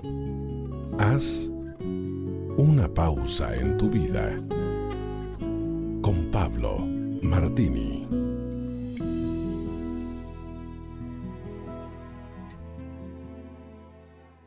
No es noticia lo que estamos presenciando a diario en los titulares de primera plana de periódicos, internet, televisión y cuanto medio masivo de comunicación exista, referente a la crisis económica, financiera y bursátil. En esta economía globalizada que nos sorprende, los colapsos mercantiles en alguna de las naciones relativamente poderosas producen un efecto dominó en todo el mundo, llevando hasta la histeria la banca mundial. Instituciones financieras americanas, por ejemplo, con más de 25.000 empleados en todo el mundo, colapsan. Firmas que han soportado la Primera y la Segunda Guerra Mundial no soportan la crisis económica actual y se declaran en bancarrota, infartando a sus acreedores. Hoy, ya no aparece la temperatura climática en el margen inferior izquierdo de la pantalla de nuestros televisores. Lo que se indica ahora es la temperatura económica, eso es lo que importa. Ya estamos dentro de una cadena macabra que comienza con crisis económica esta falta de circulante no produce otra cosa que no sea hambre, primeramente en las naciones subdesarrolladas. El hambre siempre ha traído la guerra en el curso de la historia. El saldo que deja la guerra es muerte y el ciclo vuelve a comenzar con nuevos intentos del ser humano, solo para ver otra vez el fracaso de sus propuestas, por estar motivadas por un corazón egoísta, no regenerado por el poder de Dios.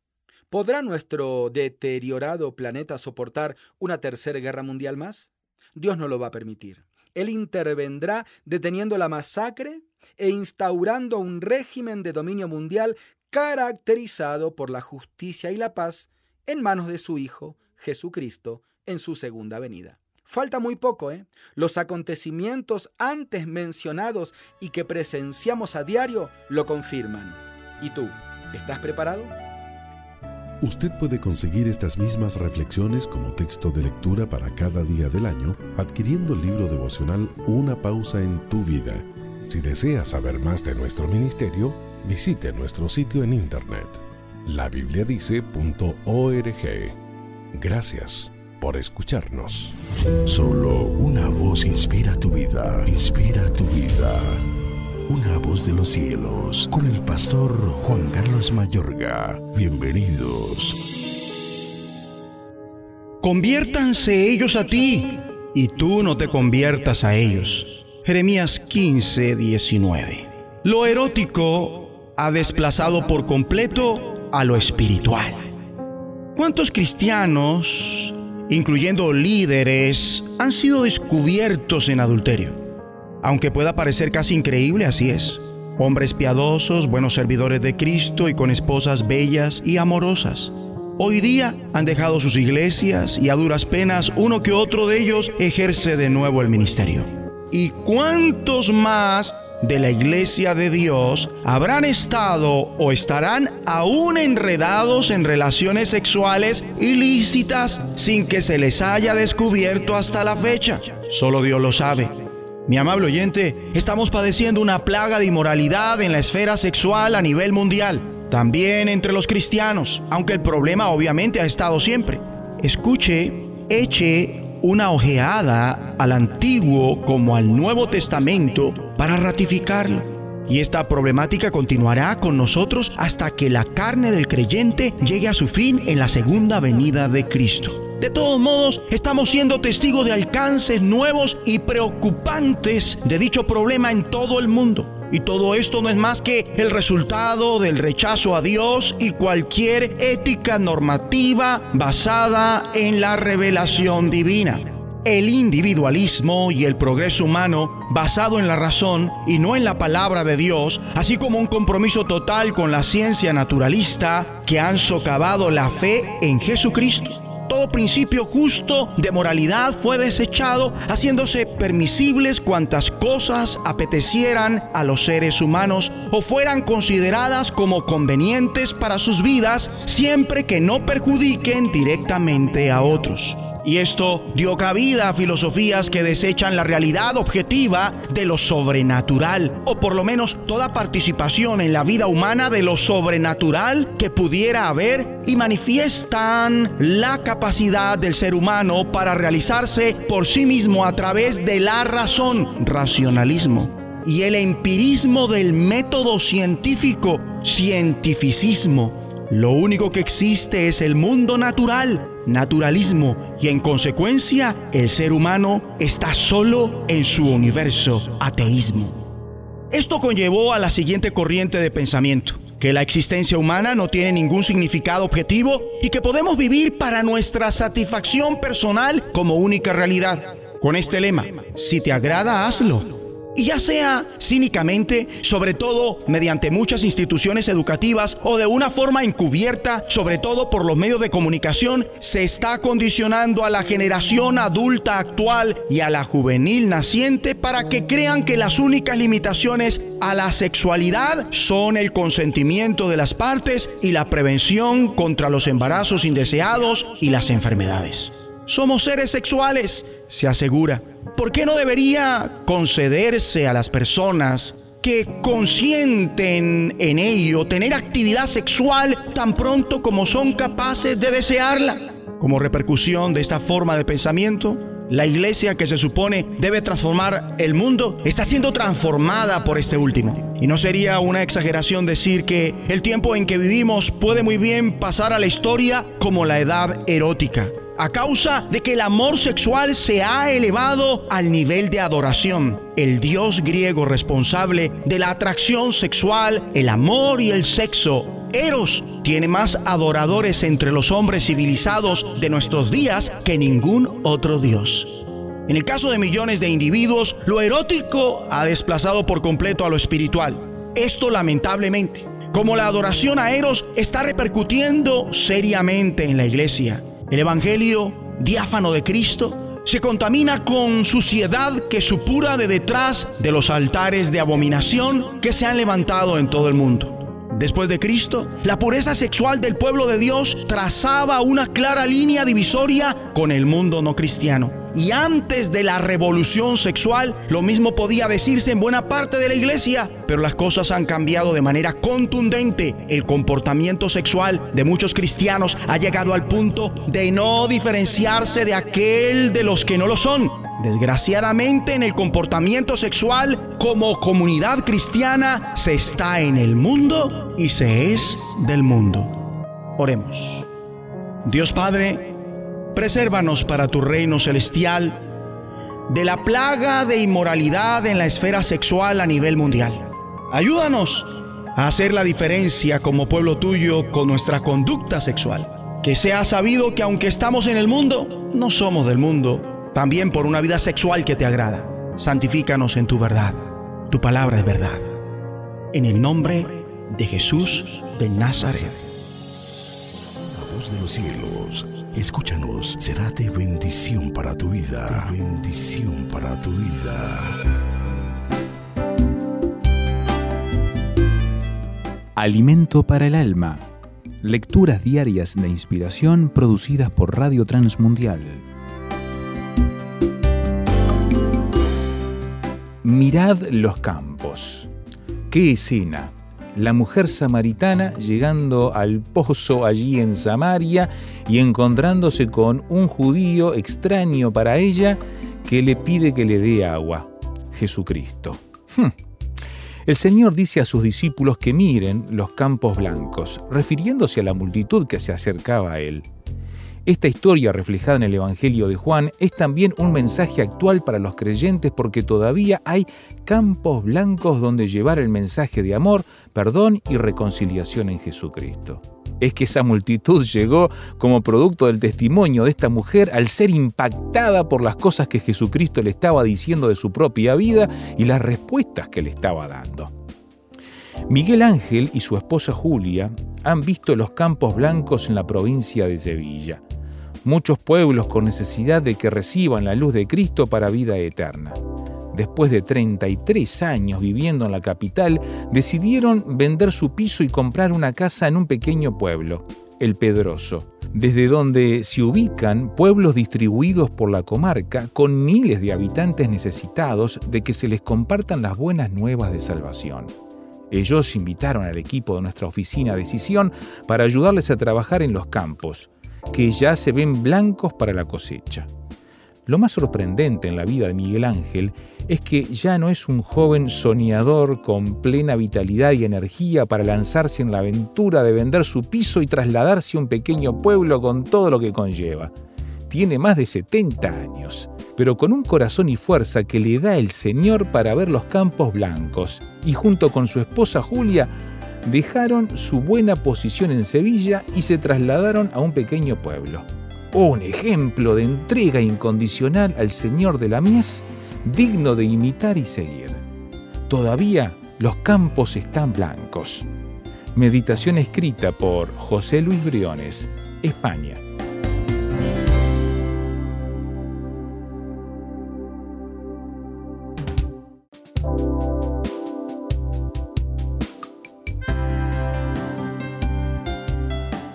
Para más información o si desea adquirir el libro Alimento para el Alma, escriba a apa.transmundial.org o llame aquí en México al 50 25 42 06. 50 25 42 06. Alimento para el Alma es una producción de Radio Transmundial.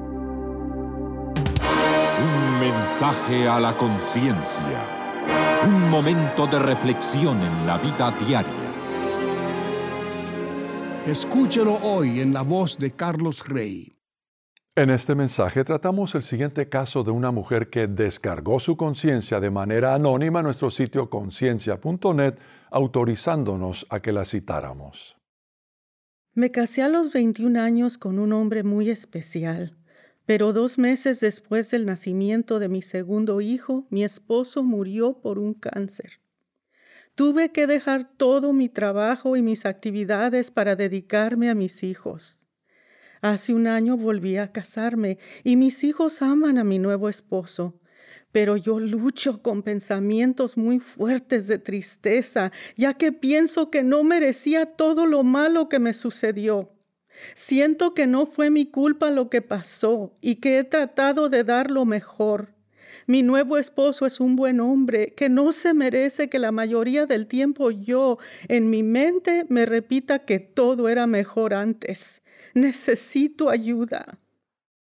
Este es el consejo que le dio mi esposa. Estimada amiga, ¿cuánto sentimos la pérdida que ha sufrido? De repente perdió a su esposo, al padre de sus hijos y una parte de su identidad propia. Con razón que lucha con pensamientos de tristeza. Si no ha pasado suficiente tiempo desde la muerte de su primer esposo, entonces con mayor razón la pena y la tristeza que usted siente son de esperarse. Es interesante que menciona lo que usted no merece y lo que su nuevo esposo no merece. Cuando empleamos la palabra merece, es como si estuviéramos resolviendo una fórmula matemática. Con eso estamos diciendo algo parecido a 2 y 2 tienen que ser 4. O en el caso suyo, yo he hecho lo correcto, así que merezco un buen resultado. O mi nuevo esposo está haciendo las cosas debidas, así que él merece un buen resultado. Lamentablemente, la vida no resulta como en las fórmulas matemáticas. Hay personas en todo el mundo que no reciben lo que merecen y que sí reciben cosas que no merecen, tales como la pobreza, la enfermedad y la guerra. Las víctimas de abuso físico y sexual nunca merecen tener que sufrir esa agresión. Los accidentes aéreos, los incendios, los huracanes y los tornados dejan como víctimas a personas personas que no merecían sufrir tal desgracia. Qué irónico que el mejor ejemplo de una persona que haya recibido lo contrario a lo que merecía sea Jesucristo, el Hijo de Dios mismo. Siendo la mejor persona que jamás haya vivido y la única que jamás pecó, Él merecía, en definitiva, una vida larga y feliz y sin embargo, como sabemos, eso no fue lo que sucedió. Al contrario, lo mataron en una cruz a pesar de que no hizo nada para merecer semejante destino. Todos los demás sí hemos pecado, así que somos nosotros los que merecemos el castigo por nuestros pecados. Pero debido a que Jesucristo murió en nuestro lugar, podemos recibir lo que no merecemos, la vida plena y eterna. Con eso termina lo que recomienda Linda, mi esposa. El consejo completo, que por falta de espacio no pudimos incluir en esta edición, se puede leer si se ingresa en el sitio conciencia.net y se pulsa la pestaña que dice casos y luego se busca el caso 610. Si desea comunicarse con nosotros, puede escribirnos a mensaje Buenos días a toda la audiencia. Dios les bendiga a todos. Vamos a comenzar orando a nuestro Dios. Padre, maravillosa la obra que tú has hecho para que nosotros pudiéramos eh, ser hijos tuyos y conocerte y tener una esperanza tan bienaventurada que cuando termine todo aquí estaremos en los lugares que el Señor fue a preparar para cada uno de los que creen en su nombre. Guíanos para que podamos amarte y que nos estés hablando en esta mañana a través de tu palabra. En el nombre del Señor Jesús te lo rogamos y te damos gracias por todo tu amor. Amén.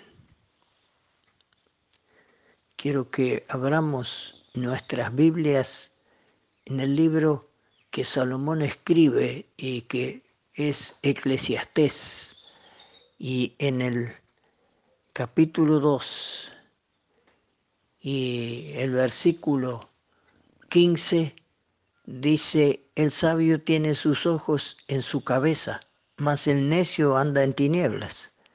Pero también entendí yo que un mismo suceso acontecerá al uno como al otro. Entonces dije en mi corazón, como sucederá al necio, me sucederá también a mí. ¿Para qué, pues, he trabajado hasta ahora para hacerme más sabio? Y dije en mi corazón que también esto era vanidad, porque ni del sabio ni del necio habrá memoria para siempre, pues en los días venideros ya todo será olvidado, y también morirá el sabio como el necio. Aborrecí por tanto la vida, porque la obra que se hace debajo del sol me era fastidiosa por cuanto todo es vanidad y aflicción de espíritu. Asimismo aborrecí todo mi trabajo que había hecho debajo del sol, el cual tendré que dejar a otro que vendrá después de mí. Y quién sabe si será sabio o necio el que se enseñoreará de todo mi trabajo, en que yo me afané y en que ocupé debajo del sol mi sabiduría. Esto también es validad. Y sigue diciendo toda la desesperanza que él tenía mirando en derredor suyo, pero tenemos que prestar atención que él siempre va diciendo debajo del sol. Debajo del sol. Es aquí, sobre esta tierra. Él piensa todo aquí, sobre la tierra, debajo del sol. Y entonces dice, aborrecí por tanto la vida porque la obra que se hace debajo del sol me era fastidiosa por cuanto todo es vanidad.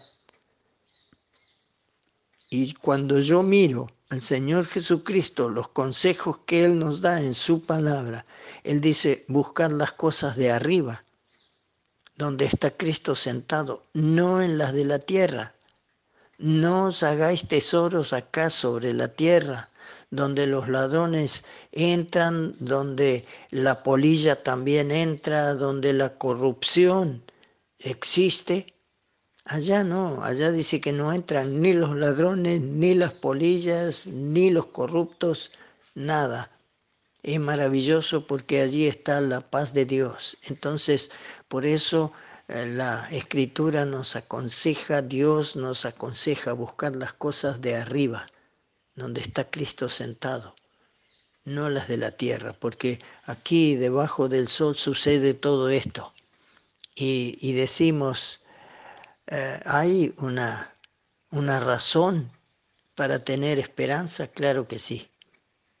Según una encuesta de la Organización Mundial de la Salud, cada 40 segundos se produce un suicidio en el mundo y cada 3 segundos un intento de suicidio. La desesperación que se apodera de una persona tras una crisis familiar o a veces individual lo incita a cometer tal acción. Y los autores de la encuesta constataron que los seres humanos pueden soportar mucho, con tal que tengan una esperanza. Pero, ¿esperanza en quién o en qué? Los progresos técnicos y científicos proporcionan una vida más agradable, pero ciertos avances constituyen nuevas amenazas para el mañana. Los cambios políticos muchas veces han aportado más paz y estabilidad económica a ciertos países, pero a otros les ha traído mayor caos que el que ya tenían. Miramos esto y vemos que es real y miramos debajo del sol las cosas que suceden aquí, pero ¿han mejorado el hombre? Bueno, esto yo creo que es lo que se ha esperado durante, durante mucho tiempo, pero ¿acaso no sigue siendo el hombre un algo tremendo para el mismo hombre? La esperanza de vida aumentó pero la muerte sigue siendo el final ineludible de toda vida. Entonces, ¿hay una esperanza más allá de las desilusiones? Sí, claro que la hay. Hay una razón para tener esperanza y es la buena noticia para nosotros de parte de Dios. El Señor, da la el Señor de la vida y de la muerte nos ama a cada uno. Y por eso dio a su Hijo, al Señor Jesucristo, quien eh, soportó el suplicio de la cruz y resucitó para solucionar el problema del pecado. El apóstol Pablo es el que dice a los romanos, el cual fue entregado por nuestras transgresiones y resucitado para nuestra justificación. A todo el que lo desee, Hoy Él le ofrece el perdón y la paz y la vida eterna en su reino, en donde no habrá sufrimiento, como dice allí en Apocalipsis. Todo habrá pasado, allí no habrá llanto, ni clamor, ni dolor, porque las primeras cosas pasaron. Cuántos consejos hermosos que tenemos en la palabra de Dios. Cuánta bendición conocer al Señor Jesucristo, porque Él es el que dice la paz os dejo, mi paz os doy, no como el mundo la da, yo os la doy. Una seguridad completa, el que cree en mí tiene vida eterna y no vendrá a condenación, mas pasó de muerte a vida. Y nosotros decimos gracias a Dios porque él se manifestó de esta manera. Él vino para traernos la verdadera paz, no como el mundo la da. Y eh, lo lindo es mirar lo que dice allí el Señor en el Evangelio de San Juan cuando Él dice en el capítulo 14, no se turbe vuestro corazón ni tenga miedo. Creéis en Dios, creed también en mí. En la casa de mi Padre muchas moradas hay voy a preparar lugar para ustedes para que donde yo estoy, ustedes también estén conmigo. Por eso Él dice buscar las cosas de arriba donde está Cristo sentado, no las de la tierra, no como hacía Salomón que miraba aquí debajo del sol. y veía toda la desesperanza que hay acá, claro que sí, pero cuando nosotros miramos hacia arriba, qué bendición.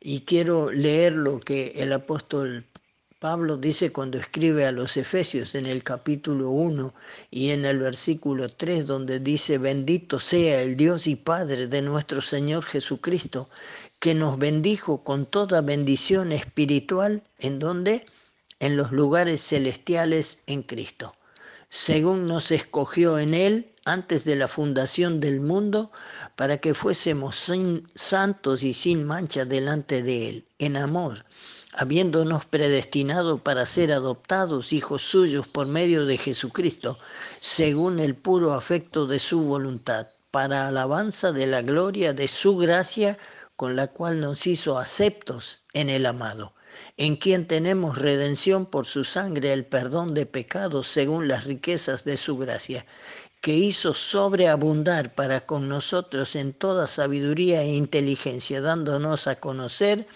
el misterio de su voluntad, según el beneplácito, según, perdón, su beneplácito, el cual se había propuesto en sí mismo, de reunir todas las cosas en Cristo en la dispensación del cumplimiento del tiempo, así las que están en los cielos como las que están en la tierra. Y dice, en él asimismo tuvimos herencia, habiendo sido predestinados conforme al propósito del que hace todas las cosas según el designio de su voluntad. Maravillosa la obra que Dios ha hecho. Por eso el apóstol decía, bendito sea el Dios y Padre de nuestro Señor Jesucristo. Claro que sí, claro que sí, podemos hacerlo porque tenemos nuestra esperanza puesta en Él. Sabemos a quién y en quién hemos creído. Es poderoso para guardar nuestro depósito hasta aquel día cuando Él se manifieste y venga a buscarnos. O que cada uno pueda tener esta esperanza puesta en el autor y consumador de la fe, que es el Señor Jesucristo, para que en el día cuando tengamos que dejar todo aquí, como decía Salomón, no sé quién vendrá después de mí, si va a ser sabio o va a ser necio que va a despilfarrar todo lo que yo trabajé tanto y cuidé y amontoné y no le va a importar y va a desperdiciar todo. Que Él nos dé sabiduría para que podamos buscar las cosas de arriba donde está Cristo sentado. Que así sea.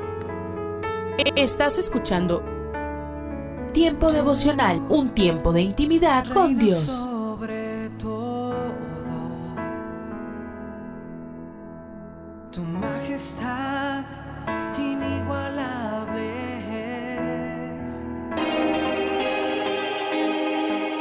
Escucha y comparte. Comparte.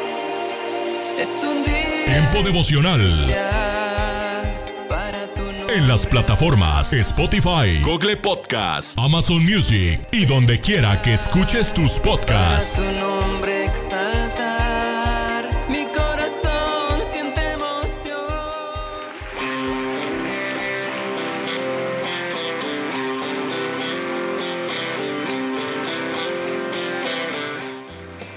En Iglesia Puerta Abierta tendrás un nuevo comienzo.